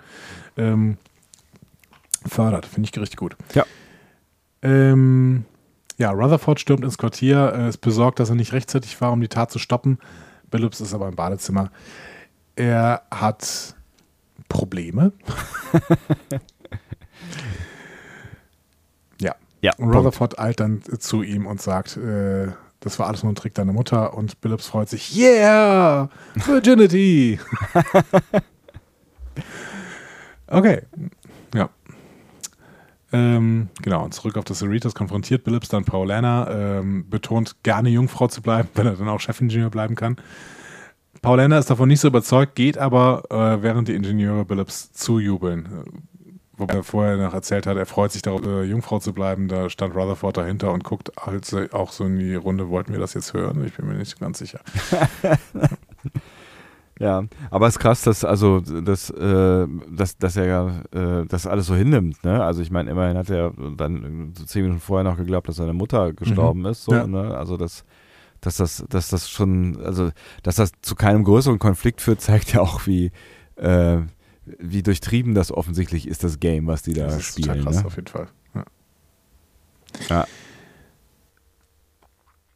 Tandy entschuldigt sich noch bei Rutherford dafür, dass sie ihn dazu gedrängt hat, an der Monavin zu arbeiten. Aber Rutherford sagt, ja, habe ich geliebt, an dieser Monavin zu arbeiten. Ne? Und, ja. äh, und Rutherford betont dann nochmal, es wird wahrscheinlich Zeiten geben, in denen mein Job äh, mich in Gefahr bringt. Aber damit kann ich umgehen. Und wir sehen an Tandys Gesichtsausdruck, Tandy nicht. Stimmt. Ja. Tja. Und dementsprechend so ein bisschen Charakterentwicklung bei Tandy ist hier an der Stelle passiert. Ne? Also die äh, merkt, Rutherford ist ihr so wichtig, dass sie im Prinzip keinen Bock hat, dass er sein Leben riskiert. Ja, whatever that means, aber das, ähm, das äh, steht ja auf einem anderen Blatt. Genau, das werden wir in Zukunft dann noch erörtern müssen, was das denn heißt. Ja. Ja, ja und das war dieser erste äh, Handlungsstrang. Erstmal spontan, was hältst du davon, von diesem ersten Handlungsstrang? Ähm, ich habe mich unterhalten, fand ich eine lustige Idee mit der, ähm, äh, mit, mit diesem Mittelalter-Markt-Volk äh, quasi und war lustig umgesetzt, äh, hatte viel Potenzial, äh, ja, haben sie gut genutzt, waren Anspielungen drin, die ich verstanden habe, also finde ich es gut gelaufen. Ja. Ja. Ja, finde ich auch. Und auch äh, nicht zu viele Anspielungen. Also ich meine, die haben so ein bisschen, sie sind ein bisschen dieses Anspielungslevel runtergefahren, finde ich. Ne? Ja. In den letzten zwei, drei Episoden. Und äh, das ist auch gar nicht mal so schlecht. Also ähm, ich habe es auch abgefeiert, als sie dieses äh, Anspielungsfestival gemacht haben, aber jetzt gerade bin ich auch Fan davon, dass sie es nicht immer nur der Anspielung halber tun. Ja. So. Die, ja, ja, genau. Die, die, die, Folgen normalisieren sich so ein bisschen und das ist äh, weitaus weniger negativ, als es vielleicht klingen mag. Ja, genau. Gut, dann gehen wir mal in äh, Handlungsstrang Numero dos. Ähm, Mariner und Bäumler in ihren Quartieren. Bäumler bereitet sich auf die Jagd nach Riesentausendfüßlern auf Dansk vor. Kurze Frage: Dansk, bekannt oder erfunden? Ähm, ist Dänemark, oder? Ja. also bekannt. Ja. Ähm, nein, also äh, ist tatsächlich in Star Trek Kosmos ist es erfunden. Gab es vorher nicht. Okay. Aber was ich dich fragen möchte, das ist jetzt mal so eine Frage, die du mir be beantworten kannst. Was ist eigentlich der Unterschied zwischen einem Phasergewehr und einem normalen Phaser? oh, die Frage fand ich so gut. Das fand ich, fand ich wirklich so gut. Ja, äh, man fasst das Phasergewehr mit zwei Händen an. das ja, war Punkt. Punkt. So, ja. Das war eine meiner Lieblingsmomente, weil das ist so eine Frage, die kannst du einfach, die kannst, kannst du und solltest du eigentlich stellen, weil es ist so, es ist total bescheuert, eigentlich, dass es diese Phasergewehre gibt, weil äh, eigentlich ist ja die Revolution oder die, die Evolution der Waffe, dass du eine durchschlagende Waffe hast, die äh, total handlich klein ist. So, weißt du? Genau, genau. Und nicht halt so ein Riesenteil. Und dieses ja, Riesenteil. Und in, TOS, ja, glaube ich, noch nicht mal immer irgendwie äh, so ein, so ein äh, Pistolencharakter hat, sondern ganz oft einfach nur so, ein, so eine Fernbedienung, ja. Ja, genau. ja. ja. Und eigentlich ist das ja, ist das ja ganz praktisch, weil, also wenn du dann in der, in der Gegend unterwegs bist, wo Waffengewalt notwendig sein sollte, ne, dann kannst du dieses Ding halt irgendwie mit dir schleppen, ohne dass du halt so einen Koffer mit dir rumschleppen musst. Und äh, naja, ganz ehrlich, diese, diese, wenn, wir, wenn wir uns diese Gewehre angucken, die in Star Trek irgendwo eingesetzt werden, die machen eigentlich nichts anderes als Phaser, also als, als die kleinen Phaser, oder? Nee, natürlich nicht. Da kommt so ein Strahl raus und irgendwas geht kaputt. Ja, aber ich meine, ich habe auch schon mal äh, jetzt irgendwann im Netz gelesen, ja, das ist aber halt auch, du kannst damit besser zielen mit den Phasergewehren. Weil du quasi mit einer Hand ähm, die Stabilisierung hast überhaupt dieses Dings und mit der anderen Hand kannst du quasi so ein bisschen lenken. Ja, maybe. Aber ob das jetzt so. Egal, ich fand die Frage auf jeden Fall ziemlich, ja. äh, ziemlich genial. Sehr, sehr gut. Ja. ja auch wieder Meta ja. natürlich, ne? Aber es ist, äh, ja. Ja, voll. Ja. Also äh, es müssen ja alle Fragen mal thematisiert werden, die irgendwie, ähm, äh, die irgendwie mal im Fandom äh, thematisiert worden sind. Ähm, Bäumler hält Mariner für eifersüchtig auf seine Mission. Mhm. Ähm, sie ist nämlich eingeteilt, Aggimus zum Daystrom-Institut zu bringen. Ähm, und Bäumler ist glücklich, dass er nach seinen Titan-Erfahrungen von Ransom offensichtlich jetzt ernster genommen wird. Während er das aber sagt, erhält er eine Nachricht auf seinem Pad, dass er äh, sich zur Neu Neueinweisung melden soll. Er begleitet es also Mariners und Daystrom. Yay, mit großem Jubel. Ja, genau. Also er findet es jetzt nicht so richtig gut. Im Shuttle versucht Marin dann aber Bäumler aufzumuntern, mhm. weil er immer noch enttäuscht ist. Ähm, sie verspricht ihnen dann, auf der Erde mit ihm Ramen essen zu gehen. Und zwar Okinawa-Ramen. Und das ist ein erster Hinweis auf den Standort des Daystrom-Instituts in Okinawa und eben nicht auf Galor 4. Ja. Und plötzlich taumelt das Shuttle heftig, beginnt außer Kontrolle zu, raten, zu geraten. Ähm, und sie merken, dass sie auf eine Gravitationsschere gestoßen sind und im Gravitationsschacht gefangen sind. Dass man sowas vorher nicht sehen kann, wundert mich. Aber naja, gut, ist halt so. Ist aber ein etabliertes Phänomen mhm. äh, in Star Trek und dementsprechend äh, passt das irgendwie zum sonstigen Kanon. Also wir haben das in Enterprise zum Beispiel schon gesehen in der Episode The Catwalk. Mhm. Ähm, Cisco hat in Behind the Lines äh, erzählt, dass Jadzia auf jeden Fall durch eine Gravitationsschere durchnavigieren könne. Hinter den Löwen. Ja. Ich gehe darauf nicht ein. In ähm, Voyagers Drone ist ein Shuttle der Voyager in einer Gravitationsschere gefangen und äh, später in Gravity nochmal. Äh, Gravity allgemein äh, ist äh, so eine Folge, da stürzen Tuvok und Paris auf einem wüstenartigen Planeten ab. Voller verlassener Schiffe relativ nah dran. Also guck nochmal Gravity tatsächlich. Mhm. Ähm, ja, um nochmal in diese Folge zu gehen, sie verlieren die Kontrolle, rasen auf die Oberfläche dieses Wüstenplaneten zu, krachen auf die Oberfläche. Ja.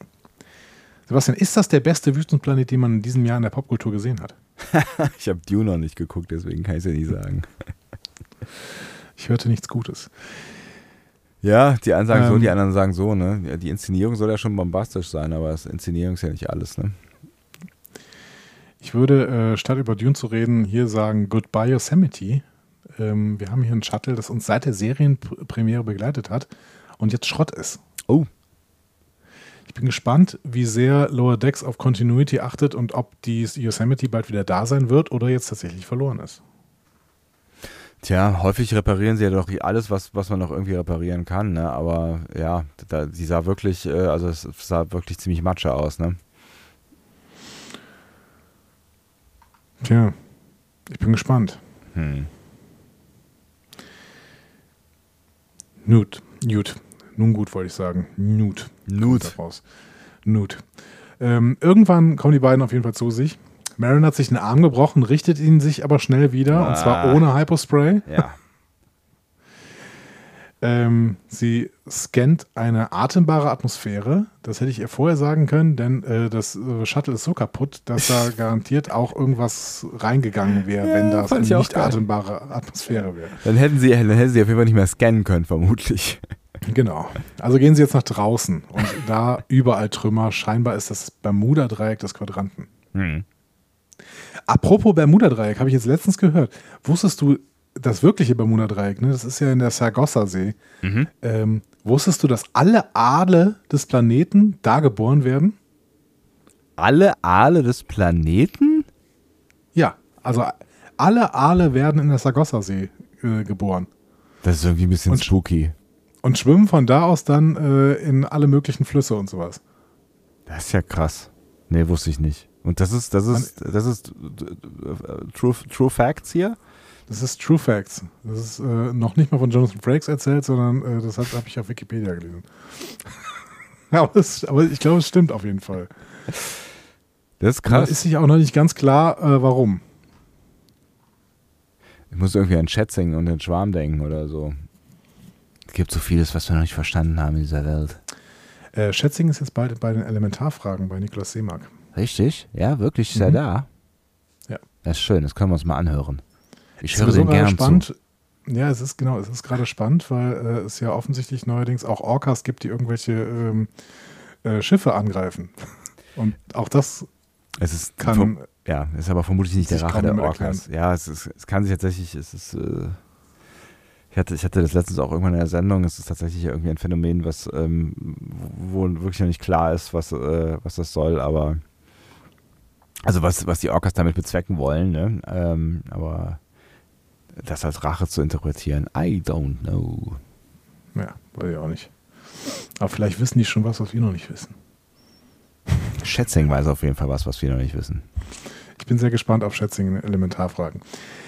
Ähm, so, wo waren wir? Genau, Bermuda-Dreieck des Quadranten. Bäumler gerät so leicht in Panik. Ähm, merkt, okay, wir werden keinen Notruf absetzen können, weil alles kaputt ist. Äh, bis uns jemand findet und überhaupt vermisst gemeldet wird, wird mindestens eine Woche vergehen. Wir haben ein Problem. Ja. So. Nichts zu essen, nichts zu trinken. Oder wohl was zu essen, aber nichts zu trinken. Genau. Finde ich eine relativ ähnliche Situation wie bei The Ascent von DS9 mit Quark und Odo. Hm? ah, Aufstieg. stimmt. Ja, ja, ja, ja. Mhm. Und da ist das äh, Odo der Paniker, ne? Äh, Quark der, der, der Paniker, der erstmal Panik schiebt so und äh, verzweifelt. Weiß ich nicht mehr genau. Es wechselt ja auch öfter irgendwie. Ne? Ich glaube, Odos einziges Problem ist, dass er irgendwann irgendwo hinfließen muss. Nein, der muss nicht irgendwo hinfließen, der ist zu dieser Zeit Mensch und bricht sich dann auch noch ein Bein. Stimmt, genau, richtig. Ja, ich erinnere mich. Aber die muss ich auch nochmal sehen. Gute Folge. Ähm, so, Mariner versucht weiter optimistisch, optimistisch zu sein. Ja.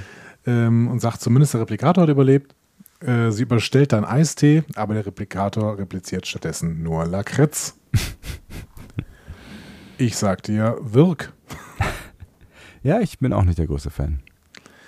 Ich finde, dass ein Replikator überhaupt Lakritz äh, erstellen kann, steht im direkten Widerspruch zu Gene Roddenberrys Version einer idealen Zukunft. Come on, du musst ein bisschen liberaler sein, wirklich. Echt jetzt. Es gibt bestimmt gute. Ich Gründe. möchte an diesem Abend nicht hören, dass ich liberaler sein möchte, sein muss. Hallo? Geht's noch?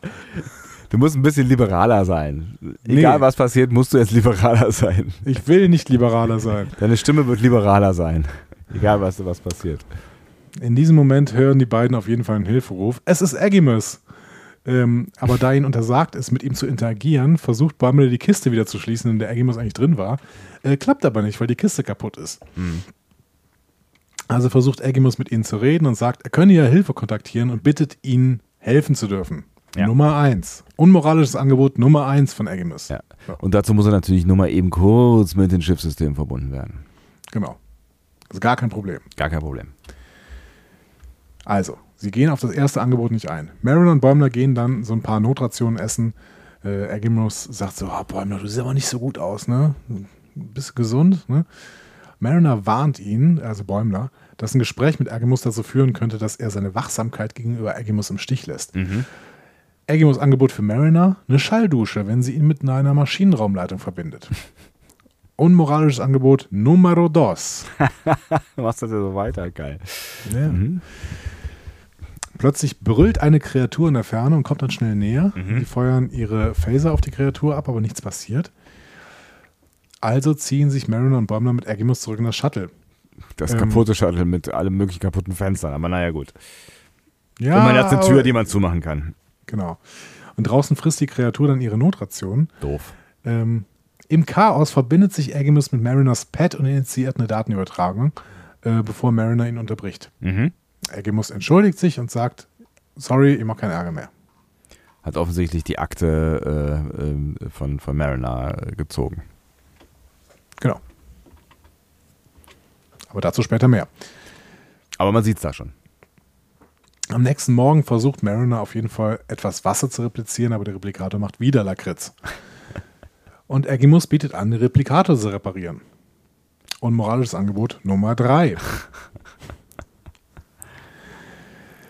Ähm, Bäumler merkt an, ja, jetzt bald müssen wir Wasser finden.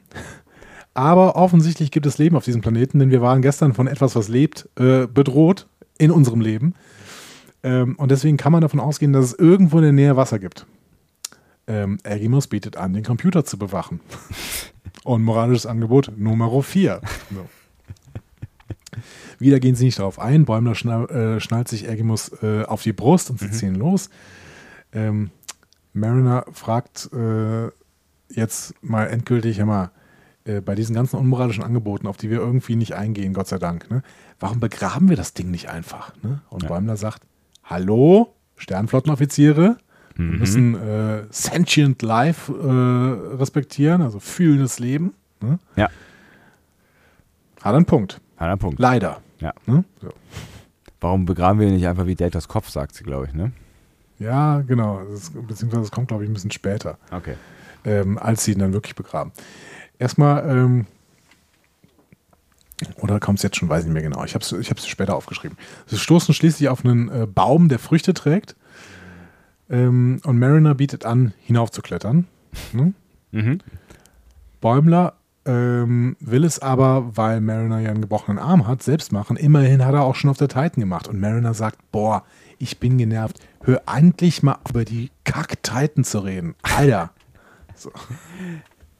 Ja, ja, ich meine, sie hat ja einen kleinen Punkt, weil es kommt ja immer mal wieder, ne, so dieses, okay, ich habe auch schon mit Stäbchen auf der Titan gegessen, so, ja, wow. Ähm, ne? Ja. Aber, naja, mein Gott, lass, lass, lass ihn doch. Seine, seine Restfreude, immerhin ist er von einem Klon ersetzt worden. Das ist, äh, glaube ich, äh, bitter genug. Ja. Ja, Bäumler versucht dann auf den Baum zu klettern, fällt aber schließlich runter. Und Mariner macht sich lustig über den. Und dann tritt er frustriert gegen den Baum und da fallen einige dieser Früchte runter. Mhm. Und sie merkt, oh geil, sie sind mit Flüssigkeit gefüllt. Yeah, aber die Flüssigkeit schmeckt nach Lakritz. ja, den Running Gag mochte ich. Ja. Gut, sie trinken es weiter, weil sie sagen, okay, wir müssen halt irgendwie Flüssigkeit auf, auf uns nehmen, auch wenn es ähm, halt Lakritzflüssigkeit ist. Agimus sagt, ja gut, ich könnte immer noch euren Replikator reparieren und äh, dann würdet ihr Cheeseburger, Blaubeermuffins und Guacamole äh, genießen können. Und moralisches Angebot Nummer 5, 6 und 7. Und Bäumler und Mariner sagen, so, jetzt reicht's. Ne? Ja. Wir begraben dich jetzt im Sand. Finally. Und ich meine, das ist da, äh, dass Mariner sagt, so wie Datas Kopf und Bäumler sagt, äh, das war in einer Höhle. Ja, welche Folge? Uh, yesterday, uh, tomorrow, gestern, heute Morgen. Times Arrow, genau. Danke, ja. ähm, Part 2. Ja. Nee, Part 1 auch. Ne? Stimmt, Part der, wird, der, wird, genau. der wird äh, gefunden in Part 1. Genau. Später in der Nacht wird Agimus von einigen Krebsen wieder ausgegraben, die ihn wegtragen. Mhm. Ähm, Bäumler verjagt die Krebse und als Dank verrät äh, Agimus Bäumler, dass er auf die Speicherbänke ihres Schiffs zugegriffen hat und zeigt ihm ein, so, so ein kleines Gespräch zwischen Mariner und Ransom, in dem äh, Mariner Ransom bittet, Bäumler von der Mission nach Dansk abzuziehen. Ups. Ja. Gar nicht so netter Move von Mariner, muss man sagen. Mhm. Ja. Über den wir nochmal reden müssen, weil es tut nämlich sonst niemand mehr. Ja, dann mach mal. Ja, später müssen wir nochmal drüber okay. reden. Ja. Später. Ja, Bäumler ist wütend geht zu Mariner, beschimpft sie dann auch und sagt, ja, hallo, die Mission und äh, Ransom wird jetzt denken, dass ich für härtere Aufgaben nicht bereit bin. Ne? Und Mariner sagt, ja, dass du dich hier so leicht von Agimus äh, manipulieren lässt, beweist das ja auch nur, du Depp. mhm. Ich finde, sie hat einen Punkt und trotzdem ist sie ein Arsch. Ja, sie hat auf jeden Fall einen Punkt. Ähm, aber die, ja, über alles andere müssen wir, weiß ich nicht. Also, okay, es ist gut, wir verschieben es ans ja. Ende. Okay, danke. Marin und Bäumler kommen dann auf ein anderes Schiffswrack, äh, entdecken da auch, dass die Motoren intakt sind. Aber die Luken, die in das Schiff führen, sind versiegelt. Agimus bietet an, die Türen zu öffnen. Gut. Aber Mariner sagt, ja komm, äh, nee, lass lieber ein anderes Schiff. Hey, unmoralisches Angebot Nummer 6, Entschuldigung, ja? Ja, oder, oder 9 oder sowas, okay. Ähm, Bäumler widerspricht so Mariner und sagt, ja, Agimus kann uns jetzt hier reinbringen und ähm, Mariner sagt, ja, aber Agimus hat, seit wir abgestürzt sind, nichts anderes versucht, als uns ununterbrochen Angebote zu machen, um irgendwie eine Verbindung zum Computer herzustellen. Und Bäumler sagt, jetzt halt die Klappe, wir müssen jetzt das hier ziehen, wir haben keine Chance mehr, greift Mariner an, wirft sie zu Boden. Ähm, sie liefern sich so einen kleinen Faustkampf, worüber sich Agimus sehr freut. Ähm, Mariner nähert sich Egimus. Bäumler zieht einen Phaser raus und äh, droht sie zu betäuben. Und Mariner sagt, machst du doch eh nicht. Ne? Und Bäumler Zack. schießt und betäubt sie. Krass, ne? Krass. Ja. Habe ich auch kurz gedacht, äh, das ist ein neues Level jetzt. Auf jeden Fall. Ja. Ähm, Egimus versichert Bäumler, dass er keine Wahl hatte. Ne? Also er nimmt ihn quasi nochmal in Schutz. Ja. Ähm, drängt sie jetzt zum Schiff zu gelangen. Ne? Bäumler führt Egimus zur Tür und Egimus öffnet dann auch erfolgreich die Tür.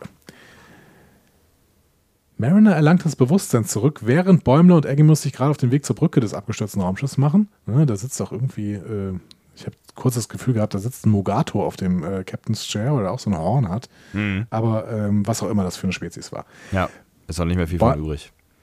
Bäumler fragt, ob Egimus sicher ist, dass das Schiff noch fliegen kann. Und Egimus sagt, ja, ich kann das Schiff online bringen, wenn du mir Zugang zu den Schiffscomputern gibst. gibst. Das Angebot 7000. So. Und Bäumler sagt, ja gut, dann kriegst du äh, Zugriff auf die Navigationssteuerung. Ne?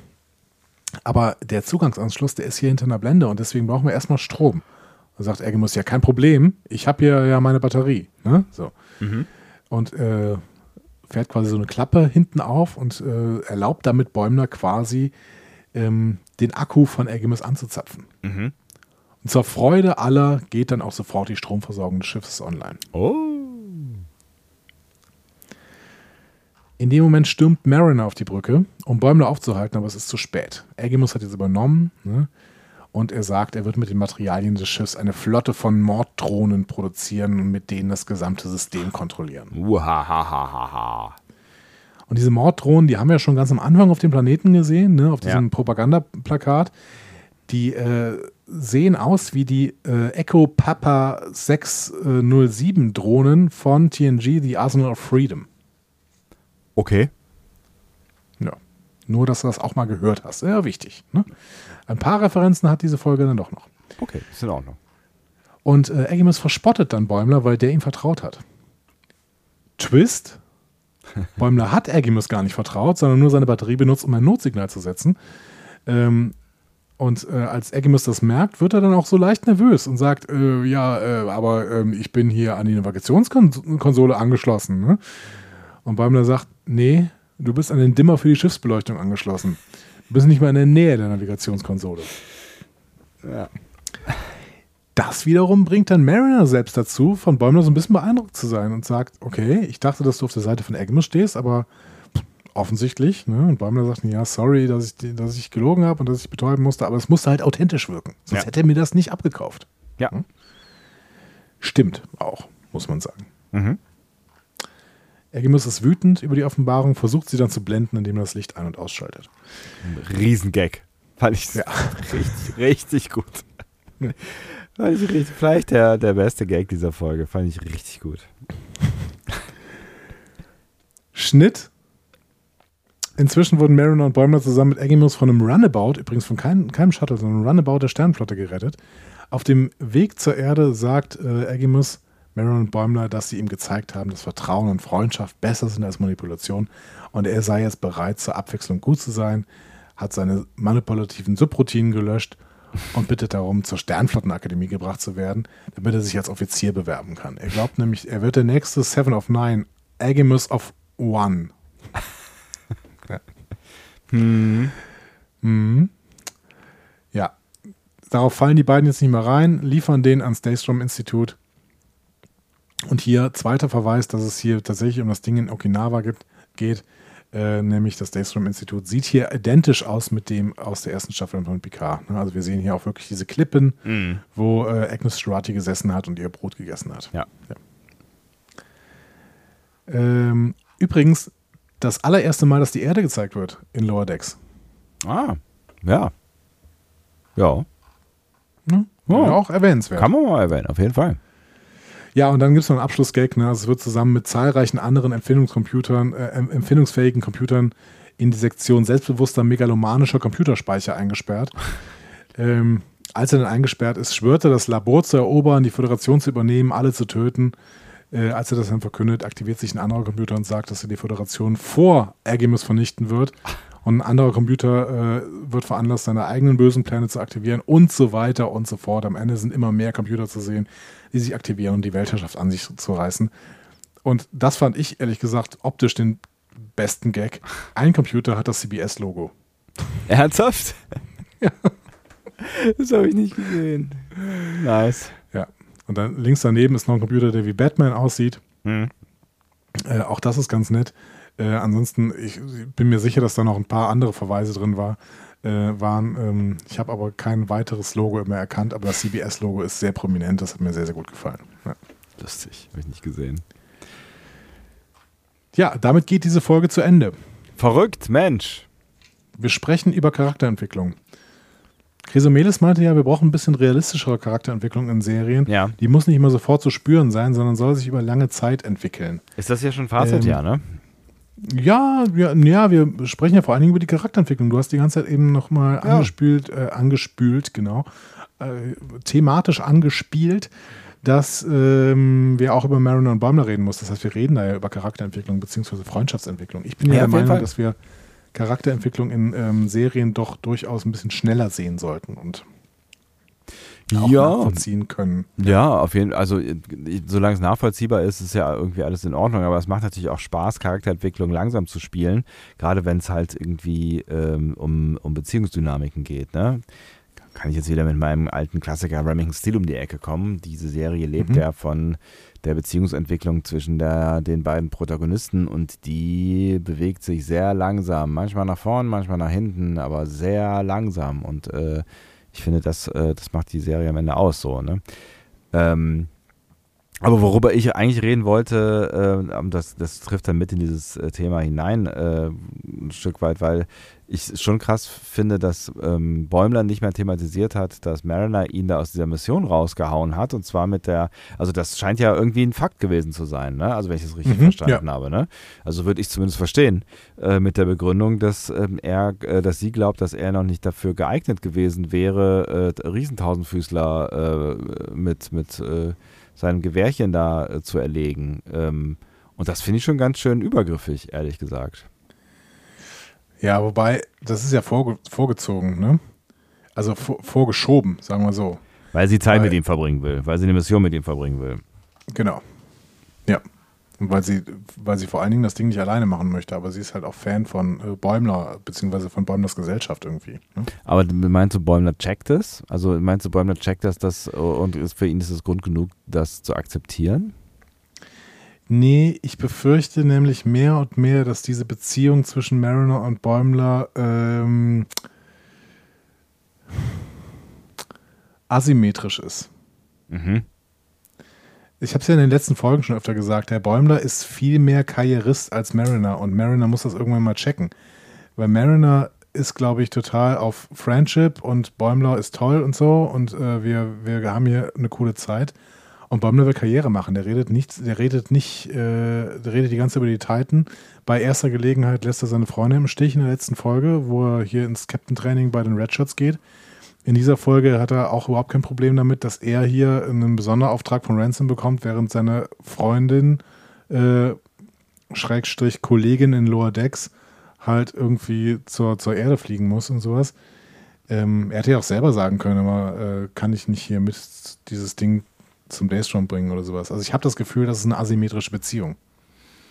Hm, das kann schon sein. Auf der anderen Seite hat er natürlich in der Beziehung, äh, in der, also, also ich weiß, warum du sagst, dass sie ne, asymmetrisch ist, aber ähm, ähm, er hat, er hat ein Stück weit ja zumindest gezeigt, dass er Mariner, ähm, was seine Intelligenz oder seine Erfahrung oder seine Problemlösungsfähigkeiten angeht, äh, zumindest in dem Fall ehrenbürtig äh, ist. Das ändert natürlich nichts an der Konstruktion, die du gerade geschildert hast. Ne?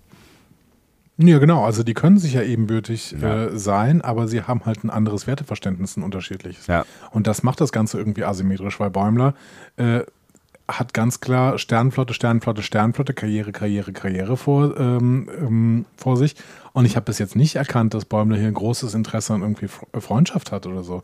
Also da setzt er sich zumindest nicht groß für ein. Ja. Und ähm, das geht Mariner völlig anders. Also Mariner ist quasi im Gegenteil dazu äh, total auf Freundschaft gepolt und die, die, interessiert sich ja gar nicht für Karriere, auch wenn sie ja. äh, zwischendurch immer wieder Angebote dafür bekommt. So. Was glaubst du, warum hat Bäumler nicht mehr thematisiert, äh, dass äh, sie ihn da so übergangen hat? Hm. Vielleicht ist er gar nicht überrascht davon. Hm. Oder vielleicht war es auch genug, dass er ihr zeigen konnte, dass äh, ähm, dass er mehr kann, als sie ihm zutraut. Wobei dann ist auf jeden Fall klar, dass er nicht verstanden hat, äh, was ihre be wahren Beweggründe sind dafür, dass sie ihn in die Mission geholt hat. Das kann schon sein. Mhm. Aber ich bin sehr, sehr gespannt, was jetzt in den letzten drei Folgen dieser Staffel passiert, weil ich könnte mir auch vorstellen, dass am Ende dieser Staffel wieder Bäumler von, von, von Bord geht. Mhm.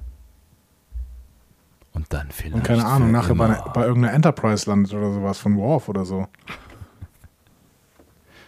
Dann wäre Michael Dorn auch endlich mal wieder da. Endlich. ja. Tja. Ja, es ist, es ist auf jeden Fall eine schwierige Beziehung, ne? Also irgendwie, ähm, ja, weiß nicht, also nachdem wir irgendwie so, so gefeiert haben, dass die beiden so nah beieinander waren, äh, nachdem sie ihren Namen in die Bar geritzt haben, ähm, Ja, aber ich habe ja schon gesagt, ich traue dem Braten nicht, weil mhm. irgendwie ähm, haben die ein unterschiedliches Werteverständnis. Andererseits schreibt gerade äh, Susie B. in unserer Schattenredaktion, dass die Asymmetrie für äh, sie eher abnimmt und ähm, sie äh, Bäume sogar mehr akzeptieren kann gerade. Irgendwie. Vielleicht ist es ja auch einfach eine, eine gute Symbiose irgendwie für, für beide, weil äh, Bäumler Mariner halt irgendwie zeigt, was die Sternflotte wert ist und warum es irgendwie ganz geil ist, da irgendwie unterwegs zu sein und vielleicht auch ein paar spannendere Aufgaben zu machen und äh, mhm. ja, sie holt ihn quasi runter, äh, so ein bisschen von, von der totalen mhm. Karriere fixiert äh, halt. Ja, das war deine, unsere Theorie ja schon ja. irgendwie in der ersten Staffel. Ja, ja. Ne? Und das, ähm, das äh, kann auch immer noch sein. Aber ich finde, dass die Kollisionen zwischen den unterschiedlichen Wertverständnissen der beiden auch zunehmen. Hm. Wir haben das im Prinzip jetzt in fast jeder Folge irgendwie. Und auch in der Folge, in der sie nachher irgendwas in, in, ins Holz ritzen, äh, ist es ja erstmal ein unterschiedliches Werteverständnis, weil Mariner kann nicht, kann nicht mit auf die Party und Baumler sagt, na gut, dann gehe ich halt erstmal allein. Ja. Weil äh, ich will ja auch hier gerne eine Sternflotte-Karriere machen. Und lässt ihn wieder mal, lässt sie wieder mal alleine stehen. So. Hm. Tja. Ja, du hast schon recht. Es ist auf jeden Fall, es wird auf jeden Fall interessant äh, zu sehen, was sie in den letzten drei Folgen noch da äh, mitmachen, weil irgendwas, ähm, irgendwas haben sie da ja vor. Also sie tun ja da gerade irgendwas, ne? Sie wollen, glaube ich, da schon irgendwie mit hin. Ja, und das ist aber das Spannende, äh, weil ähm, hier, hier kommen irgendwie Chrysomelis und ich wieder so ein bisschen zusammen. Ne? Sie betreiben ja Charakterentwicklung, sie betreiben subtile äh, Charakterentwicklung bei allen vier Ensigns und die, die, ja, die müssen sich klar werden, wie sie zueinander stehen. Und ähm, es kann natürlich auch sein, weil ähm, Tanja schreibt gerade auch mal in der Schattenredaktion, ja, vielleicht muss Bariner einfach, äh, Mariner, Mariner, Bar Bariner ist auch nicht so schlecht. Vielleicht muss Mariner Bäumer einfach mal sagen, was los ist, weil sie will ihn offensichtlich bei sich haben und irgend, irgendwann platzt sie zu ihrer eigenen Überraschung mit ihren Gefühlen raus. Also sie muss den Hintern hochbekommen und mit, mit den anderen den Weg gehen es ist total spannend, ne? weil es könnte natürlich auch total schief gehen und das weiß Mariner und deswegen macht sie es wahrscheinlich nicht. Was auch immer ihre Gefühle sind, das wissen wir ja auch noch nicht hundertprozentig. Ne? Ja, genau. Aber wenn wir jetzt mal unterstellen, dass Mariner Bäumler wirklich gerne bei sich hätte und dass vielleicht da auch Gefühle bei ihr im Spiel sind, dann hat sie wahrscheinlich einfach Angst davor. Und ich finde diese Angst durchaus berechtigt, ja. dass äh, Bäumler sagt, ja, aber ich bin Sternflotte. Und mir ist es gerade, also ja, es ist ja schön und ich mag dich auch, aber Falscher Zeitpunkt. wenn ich hier die Chance mal, bekomme, ja. auf die Enterprise zu gehen, dann äh, lasse ich die Cerritos hinter mir und ja. dich dann auch.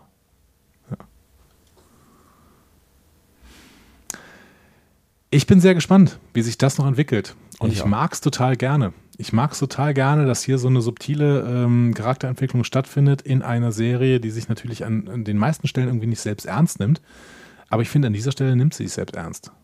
Ja, tut sie, auf jeden Fall, ja. Entschuldigung, ich bin kurz ein bisschen abgelenkt, weil ähm, ich glaube, Susi war es, hat äh, nochmal diesen Schrank äh, gepostet mit diesen ganzen, ähm, mit diesen ganzen äh, künstlichen äh, KIs hier, äh, Welteroberungs-KIs und äh, die Computer, ja. Genau, ich sehe hier zum Beispiel die Triforce äh, hier von Zelda, ne? ah, ähm, okay. Und direkt unter äh, unserem äh, Mega-Computer, äh, das ist auch so, ein, so ein Mario-Gegner hier, ne? Stimmt. Nee, das ist ein, das ist ähm, hier von. Ah, wie heißt denn das Spiel noch? Das ist dieses, dieses ähm, Fall Guys. Fall Guys? Das ist so ein, das ist so ein kleines Viech von Fall Guys. Fall Guys? Ja, Fall Guys ist so ein, ist so ein äh, Battle Royale Spiel, wo äh, man einfach durch einen Parcours durchlaufen muss. Ah, okay. Witzig. Ja, so. Wieder eine tolle Folge, finde ich. Äh, ja. Mir hat sie gut gefallen. Ja. Ähm, beide Handlungen haben mir Spaß gemacht. Es ist auch schön, dass man nur zwei Handlungen hat. Ich glaube, drei hätten hier äh, ein bisschen gestört, weil wir uns auch wirklich ein bisschen auf diesen Aggimus konzentrieren mussten und auch die Idee des, ähm, des Mittelaltervolks äh, sollte ein bisschen ausgespielt werden, vor ja. allen Dingen, weil man eben ähm, bei beiden Story, Story-Strängen Story Story ja. ähm, auch gute Gaststars hatte. Also ähm, richtig, richtig schöne Folge mit guten Gaststars, äh, schön geschrieben. Und äh, ich freue mich, also da Lower Decks gerade weiterhin das Niveau ordentlich hält, äh, freue ich mich tatsächlich jetzt auf die letzten drei Folgen, weil die waren in der letzten Staffel ja die besten. Ja. Und mal gucken, was dann jetzt hier geliefert wird. Ja. Ich kann mich an der Stelle nur anschließen und nochmal das ausgraben, was du oder was wir oder ich weiß gar nicht mehr, wer von uns beiden das gesagt hat. Äh, ähm, ich glaube, du warst es am, am Anfang oder im Mittelteil oder irgendwann gesagt hat, ähm, so dieses, diese Abnahme von äh, Anspielungen, ja, du warst es, diese Abnahme von Anspielungen tut der Serie gerade irgendwie gut und ähm, damit einhergehen, finde ich, ist auch so eine Abnahme von Slapstick und Überzeichnung. Mhm. Also die Stories sind halt nicht mehr äh, nicht mehr total crazy explodierend, total. Ne? Also gerade die Folge war jetzt halt echt sehr, ja, eigentlich sehr ruhig so, ne, für Lower Decks Verhältnisse. Ja. Und ähm, doch auch sehr, sehr TNG-ig irgendwie auf, sein, auf, ne, auf, die, auf die moderne Interpretation von Lower Decks.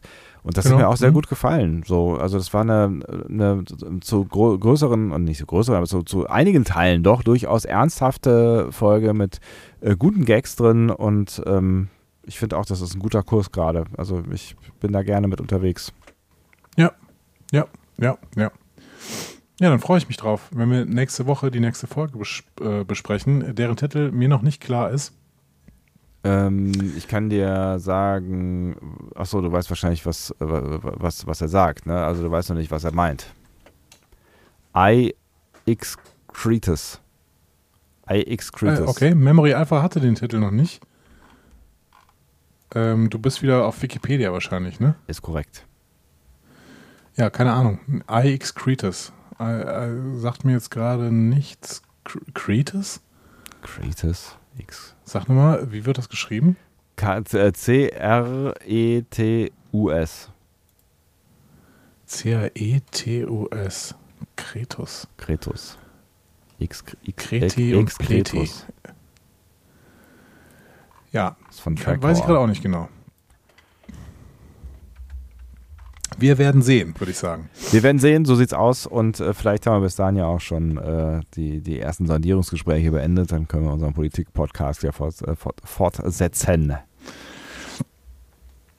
Ja, weiß ich nicht. Das musste heute jetzt einfach mal sein, weil wir beide so beeindruckt waren quasi von dieser Wahl und dann äh, auch direkte Reaktion ist ja auch ganz gut, ne? So als Zeitdokument für uns selber persönlich. Absolut, ja, ne? Können genau, wir in vier ja. Jahren nochmal reinhören, wie wir ja. über diese äh, Wahl gedacht haben. Ja, wir machen das ja, ja eh primär für uns selber. Das, ist, das, hat ja nichts mit euch zu tun. Genau. Ja. Ach, I excretus. Okay, jetzt verstehe ich's. Echt? Nee, aber das also nicht so richtig, aber das könnte halt ein Verweis auf iBorg sein. Ne? Mhm. Also dann haben wir vielleicht hier eine neue Spezies namens Excretus und ähm, davon wird einer auf die Enterprise, äh, auf die Cerritos kommen oder so. Wir werden sehen. Wir werden sehen. Und wenn ihr euch beteiligen möchtet, äh, wie immer freuen wir uns über sämtliche Arten von Diskussionsbeiträgen, ähm, die wir dann auch äh, gerne nochmal aufnehmen, dann vielleicht auch in einem etwas ausführlicheren Feedback, wenn wir dann irgendwann nicht über so viele andere Dinge reden, ähm, außer über Star Trek, ja. Äh, dann äh, partizipiert doch gerne. Das wollte ich eigentlich nur sagen. Partizipiert gerne, wir freuen uns. Diskussionen zu folgen findet ihr auf discoverypanel.de oder sprecht eine Nachricht auf den Discovery Panel Anrufbeantworter unter 02291 ukta uk 2 Unter der 02291 ukta uk 2 erreicht ihr uns auch per WhatsApp. Außerdem gibt es uns auch bei Instagram unter Discovery Panel, bei Twitter unter Panel Discovery und bei Facebook unter Discovery Podcast. Wir freuen uns über eure Nachrichten und über eure Kommentare. Und äh, jetzt aufs Bett. Insofern wünsche ich euch äh, alles erdenklich Gute, was auch immer ihr äh, tun mögt. Und wir hören uns äh, so grob in der Woche wieder. Genau. Vielen Dank, ihr lieben äh, Live-ZuhörerInnen. Jetzt zum Schluss immer noch 27. Ich freue mich total mitten in der Nacht hier. Ähm, und ähm, geht jetzt ins Bett. Wir ne? hören uns. Ja, geht jetzt ins Bett. Genau, abschalten. Abschalten. Ja? Tschüss. Tschüss.